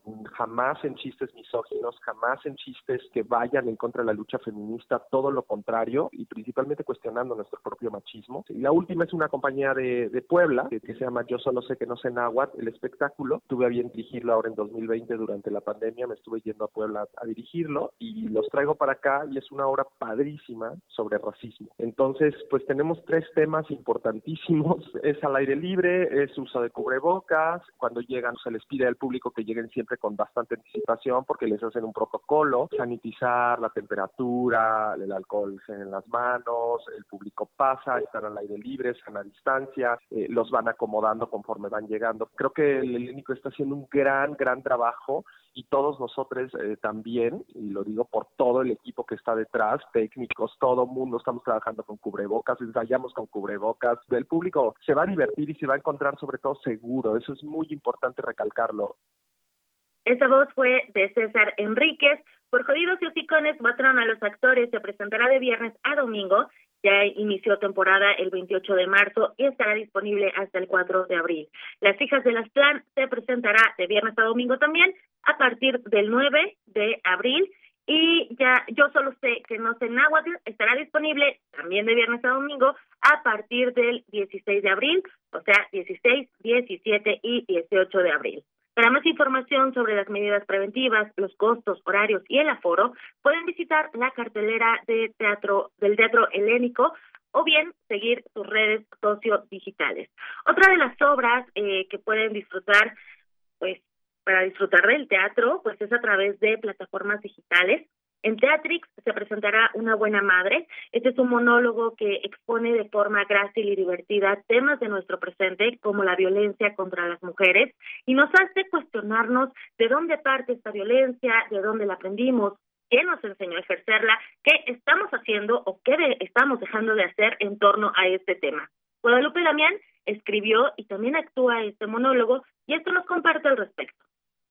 Es una obra que es dolorosamente pertinente. Lo que va pasando en mi vida es que empiezo a encontrar una serie de noticias que voy uniendo, como por ejemplo una noticia que vi que sucedió, eh, sucedió en una aldea de Sudáfrica con una mamá, una mujer llamada Nokubonga, que le avisa una amiga que a su hija la acaban de tomar unos hombres y la llevan a, a un edificio a violarla. Ella llama a la comisaría, no obtiene ayuda, agarra un cuchillo y va a salvar a su hija. Cuando llega, mata a uno de sus agresores y hiere muy gravemente a otros dos. Y bueno, empieza todo un proceso con esta mujer. La mete en presa y evidentemente hay un abogado que se ofrece pues a llevar el caso, juntan dinero y la Nokubonga logra salir de la cárcel. Paralelamente a eso también eh, me encuentro con la noticia de la manada en España, los porquis acá en México y entonces decido hacer este monólogo de Mariana Buen Día que cuenta la historia de cómo es que ella educó a su hijo. Yo la estrené en el 2020 y sigue siendo pertinente este año y desgraciadamente todavía nos falta para que esto deje de no ser pertinente. Creo que en ese sentido, sí, por eso digo, es, es dolorosamente, pero se va abriendo un camino. Hay que sentarnos a reflexionar mucho sobre estos temas, sobre dónde estamos, qué hemos aprendido, quién nos enseñó esas conductas, las aprendimos en dónde y cómo nosotros las ejercemos, nosotras mismas, las mujeres, hacia otras mujeres o hacia nosotras mismas. Si quieren conocer más de la historia contada desde el punto de vista de una mujer quien aparentemente hizo todo lo que lo que quiso en la vida fue pues hacer para convertirse en una buena madre. Pueden verla a través de Teatrix del jueves 1 al 4 de abril. La obra se grabó en 2020 en el Teatro La Capilla y ahora incursiona en el Festival de Monólogos de la plataforma. Sigan también la información en nuestro Twitter. Nos encuentran en arroba prisma.ru y a mí en arroba bajo m Será un gusto leerlos y saludarlos. Un abrazo, que disfruten el fin de semana. Nos escuchamos nuevamente en vivo el próximo lunes. Deyanira, hasta aquí la información y te regreso a los micrófonos. Muchas gracias, Tamara. Nos escuchamos el siguiente lunes. Y pues gracias a ustedes también que nos sintonizan en estas frecuencias. El día de mañana jueves y el próximo viernes estaremos aquí en, un, en dos programas que serán grabados, pero les acompañaremos con dos programas que hemos hecho para ustedes, para que podamos acompañarlos también en sus actividades diarias y pues estaremos, por supuesto, muy atentos también aquí en nuestras redes sociales. Gracias, antes de despedirme, gracias a algunos de ustedes que nos han escrito en este momento, como Guerrero, Rebeca Vega, que nos dice, cierto lo comentado por el doctor Carlos, la tecnología nos rebasa y efectivamente, como en mi caso, permanezco varias horas al día frente a la PC y después ponerse al corriente o aprender más me agota. Muy interesante como siempre. Gracias, gracias Rebeca. Rosario Durán Martínez, que nos dice lo único que me hace chiras en el cerebro son las faltas de ortografía. Eh, los cumpleaños son muy buenos, cada quien con su taza de alguna bebida y el pan o pedazo de pastel o cualquier otra bebida, Rosario también. Muchas gracias. Rosario dice también, algunos nos tocó trabajar, que nos tocó trabajar con la tecnología. Somos afortunados porque nunca nos desconectamos. En mi caso, gracias a la oportunidad de tener contacto en las redes, como por ejemplo eh, ustedes o con primer movimiento interactuando, mantenemos nuestro cerebro activo. Julio Rangel, Violeta Torres, muchas gracias. Kiki Angelares también, a Nancy Jazz, muchas gracias también por estar aquí con nosotros y también a Napoleón Cárdenas, que también dice todo el apoyo siempre por llevar a cabo Prisma RU. Nos deja aquí una breve internacional que ahorita vemos ahí en, en YouTube. Muchísimas gracias a Napoleón y a todos ustedes que están siempre con nosotros acompañándonos. Que estos días de asueto sean pues productivos y que sean eh, pues de evitar contagios y evitemos juntos la tercera ola. Mi nombre es Yanira Morán, a nombre de todo el equipo, que tenga muy buenas tardes y muy buen provecho. Nos despedimos con un poco de música Is This Love de Bob Marley y nos escuchamos en vivo el próximo lunes, ya en abril. Que tenga buena tarde y muy buen provecho.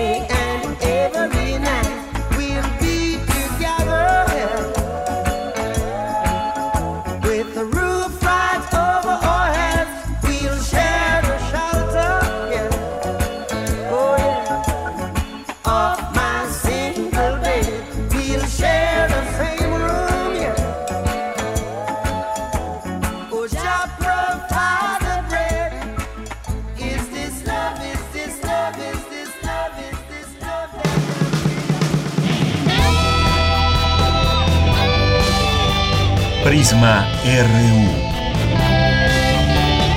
Relatamos al mundo.